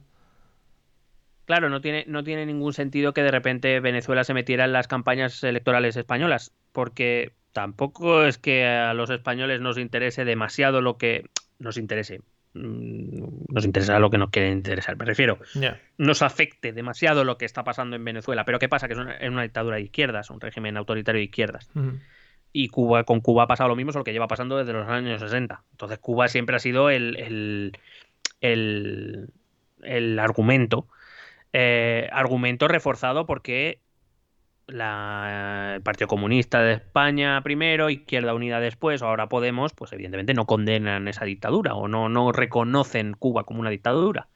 Entonces, claro, eso da más fueguito, que es lo mismo que cuando se saca a reducir la, la, la autor- em, la dictadura franquista Sí. y alguien de derechas mm, pues no dice claramente que es una dictadura y que es algo reprobable y todas estas cosas. Entonces se, se deja ese lugarcillo, pues ahí es donde se alimenta la polémica. Por eso Cuba siempre ha sido un país que ha, que ha hecho saltar siempre a, a la opinión pública española, aunque en realidad desde un punto de vista muy panocentrista no- tampoco Sí. interesa tanto a, a esa gente lo que pasa en Cuba, simplemente interesa poder echar mierda al otro. Vale, vamos, lo que es la política española de toda la vida. Sí, Vale. Correcto. Bueno, un gran resumen. Bueno, pues nada, oye, estupendo y maravilloso, otro de esos episodios que quedan para la historia, además de por la duración. que vas a decir otro de esos episodios que, que vas a decir otro de esos episodios que quedan grabados. No, esos Claro, otros esos episodios que quedan grabados. Bueno, ahí está, gracias. No, pero sí que es verdad que interesa conocer otras realidades y sobre todo, bueno, pues aprovechando un poquito las últimas cosas que han ido pasando en Cuba, eh, echarle un vistazo a la historia que tiene por detrás y, y todas las cosas que han ido pasando. O sea que guay. Y sobre todo porque eh, muchos novios que se casaron en, los 90 en España, pues disfrutaron de su luna de miel en, en Cuba. O sea que eso fue aquí una No, y se, está, y se, estaba vol- se estaba volviendo a poner muy de moda en la era pre-COVID, ¿eh? ¿Sí? Sí, sí, los viajes a, a Cuba, sí, sí. Pues hasta luego. Pues Sí, sí. un saludo para todos. Pues nada, ahí queda amigos, esperamos que os haya gustado. Vamos a escuchar los métodos de contacto donde podéis pues, contactar con nosotros, como los propios métodos dicen. Escucha nuestros métodos de contacto. Puedes escribirnos un correo electrónico a la dirección esto también es política@gmail.com. Si lo prefieres, puedes buscarnos por Facebook o Twitter a través del nombre ETE Política. Nos encontrarás en YouTube, donde colgamos las grabaciones de todos los episodios. Y si necesitas un contacto más cercano, únete a nuestro canal de Telegram. Busca el enlace en nuestras redes sociales. Toda esta información y mucha más la puedes completar a través de nuestra página web www.estotambiénespolitica.com. Porque tú también formas parte de Esto también es política. Y hasta aquí nuestro episodio 130. Uy, yo que no me acuerdo cuál era ya. El 130. Es que para qué lo digo. 134. Sí. Empe- Claro, empezamos en el 134, pero con todo lo que he tardado, lo mismo ya es el 135. Es, es, eh, y, va- y de todos estos vamos a coger un cachito de cada uno y vamos a hacer el 100. Porque va a ser- va a ser muy especial. Una palabra de cada episodio. Sí. Em, ¿Sabes qué te iba a decir? ¿Estás, estás eh, viendo algo en la televisión ahora últimamente? Por los Juegos Olímpicos. Ah. Lo mismo. Joder, no, pues es que yo, no- yo llevo sin ver la televisión mucho. ¿Te acuerdas antes que hablábamos de Masterchef y estas cosas? Ahora, Sí. No sé. No, no, yo solo veo los Juegos Olímpicos y tampoco todo el rato. que- todo el rato, ¿no? Las clasificatorias, estas de los 100 metros lisos. El otro día, vi- el otro día había una pobre muchacha corriendo los 100 metros lisos que le sacaron como 10 segundos en una carrera que dura 9, ¿sabes? Y dije, muchacha, Bueno, pero yo siempre, eso siempre me hace acordarme de. ¿Tú te acuerdas de Musambani? Musambani, sí, sí, pobre hombre que se ahoga. sí, eh, pero ahí está, olímpico. Pero también te digo, o sea, hay gente que va a correr los 100 metros y le eliminan en la primera tanda. Ha sido para correr Sí. 10 segundos. Mm, Yo, Sí. no sé, retiraría ahí Y dinero. te has llevado unas vacaciones de gratis. Hombre, yo no lo sé, ¿eh? Yo, no es por mí. O sea, yo es por, por ahorrarnos unos dineros, también te digo. Oye, que me acabo de acordar que nuestro rey ha sido olímpico también, que compitió. ¿El rey? Ah, el rey de... Joder, es que mira, Sí. a, a mí me dices el rey, tío, y, y yo me voy al emérito siempre. El emérito, ¿eh? Eh, el rey, sí, que, que por cierto ahora le llaman el rey emira- emirato. Hombre, el rey emirato, En de claro. emérito. Pero compitió en qué? En vela, ¿no? En vela, en vela. Hmm.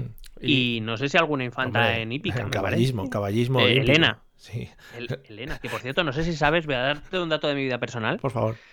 Eh, vivo al lado de, bueno, tú sabes que la zona en la que vivo, Mm, alto iba a decir, tiene, tenía muchos, muchos cuarteles Sí. militares. Sí, tenía. Eh, bueno, pues hay uno de caballería y de vez en cuando viene aquí la seña infanta A ahí a montar un caballeque. ¿A dar saltos?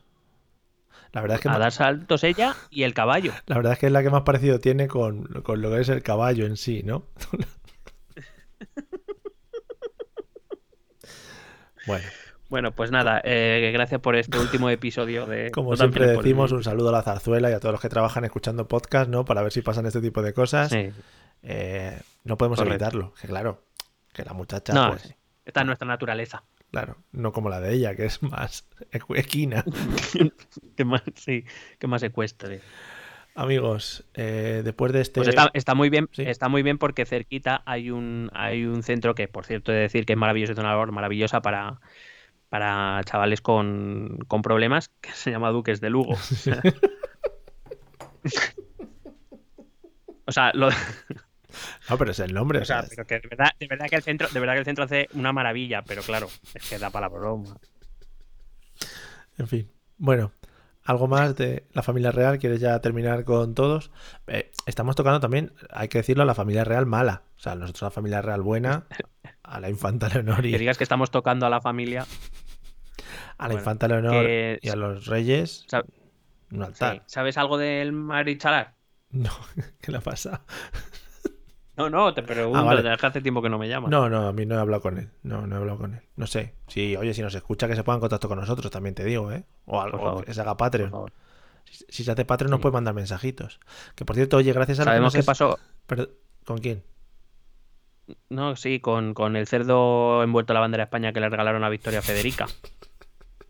Sí, sabemos qué pasó con ese cerdito. Creo que lo han matado en un altar en el, en el Valle de los Caídos sobre una bandera también de España. Muy bonito fue. Fue bonito. Me alegro. Que, que, oye, muchas gracias también a los Patreons por si habéis llegado hasta aquí, que nos escribís y nos mandéis mensajitos y tal, ¿vale? Hemos estado un poquito de vacaciones, pero ahora, bueno, pues seguiremos estando igual de vacaciones, o sea que tampoco os calentéis. y nada más, nada más por hoy. Eh, espero que os haya gustado. El que por favor lo escuche en tramos, que nos vaya diciendo en qué días va escuchando el episodio, ¿vale? Y nos lo vaya comentando en redes. Y para los demás, pues oye, que lo disfrutéis mucho eh, y que aprendáis muchas cosas, como siempre, ¿vale? Nos vemos pronto, por lo menos el jueves para los Patreon. Al amigos, a disfrutar. Adiós. Besete.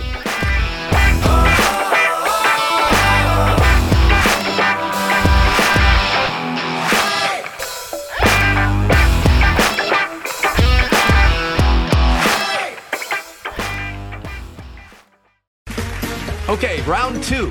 Name something that's not boring. A laundry? Ooh, a book club. computer solitaire, huh? Ah, oh, sorry, we were looking for Chumba Casino. That's right. ChumbaCasino.com has over 100 casino style games. Join today and play for free for your chance to redeem some serious prizes. ChumbaCasino.com. No purchase necessary. Full prohibited by law. 18 plus terms and conditions apply. See website for details.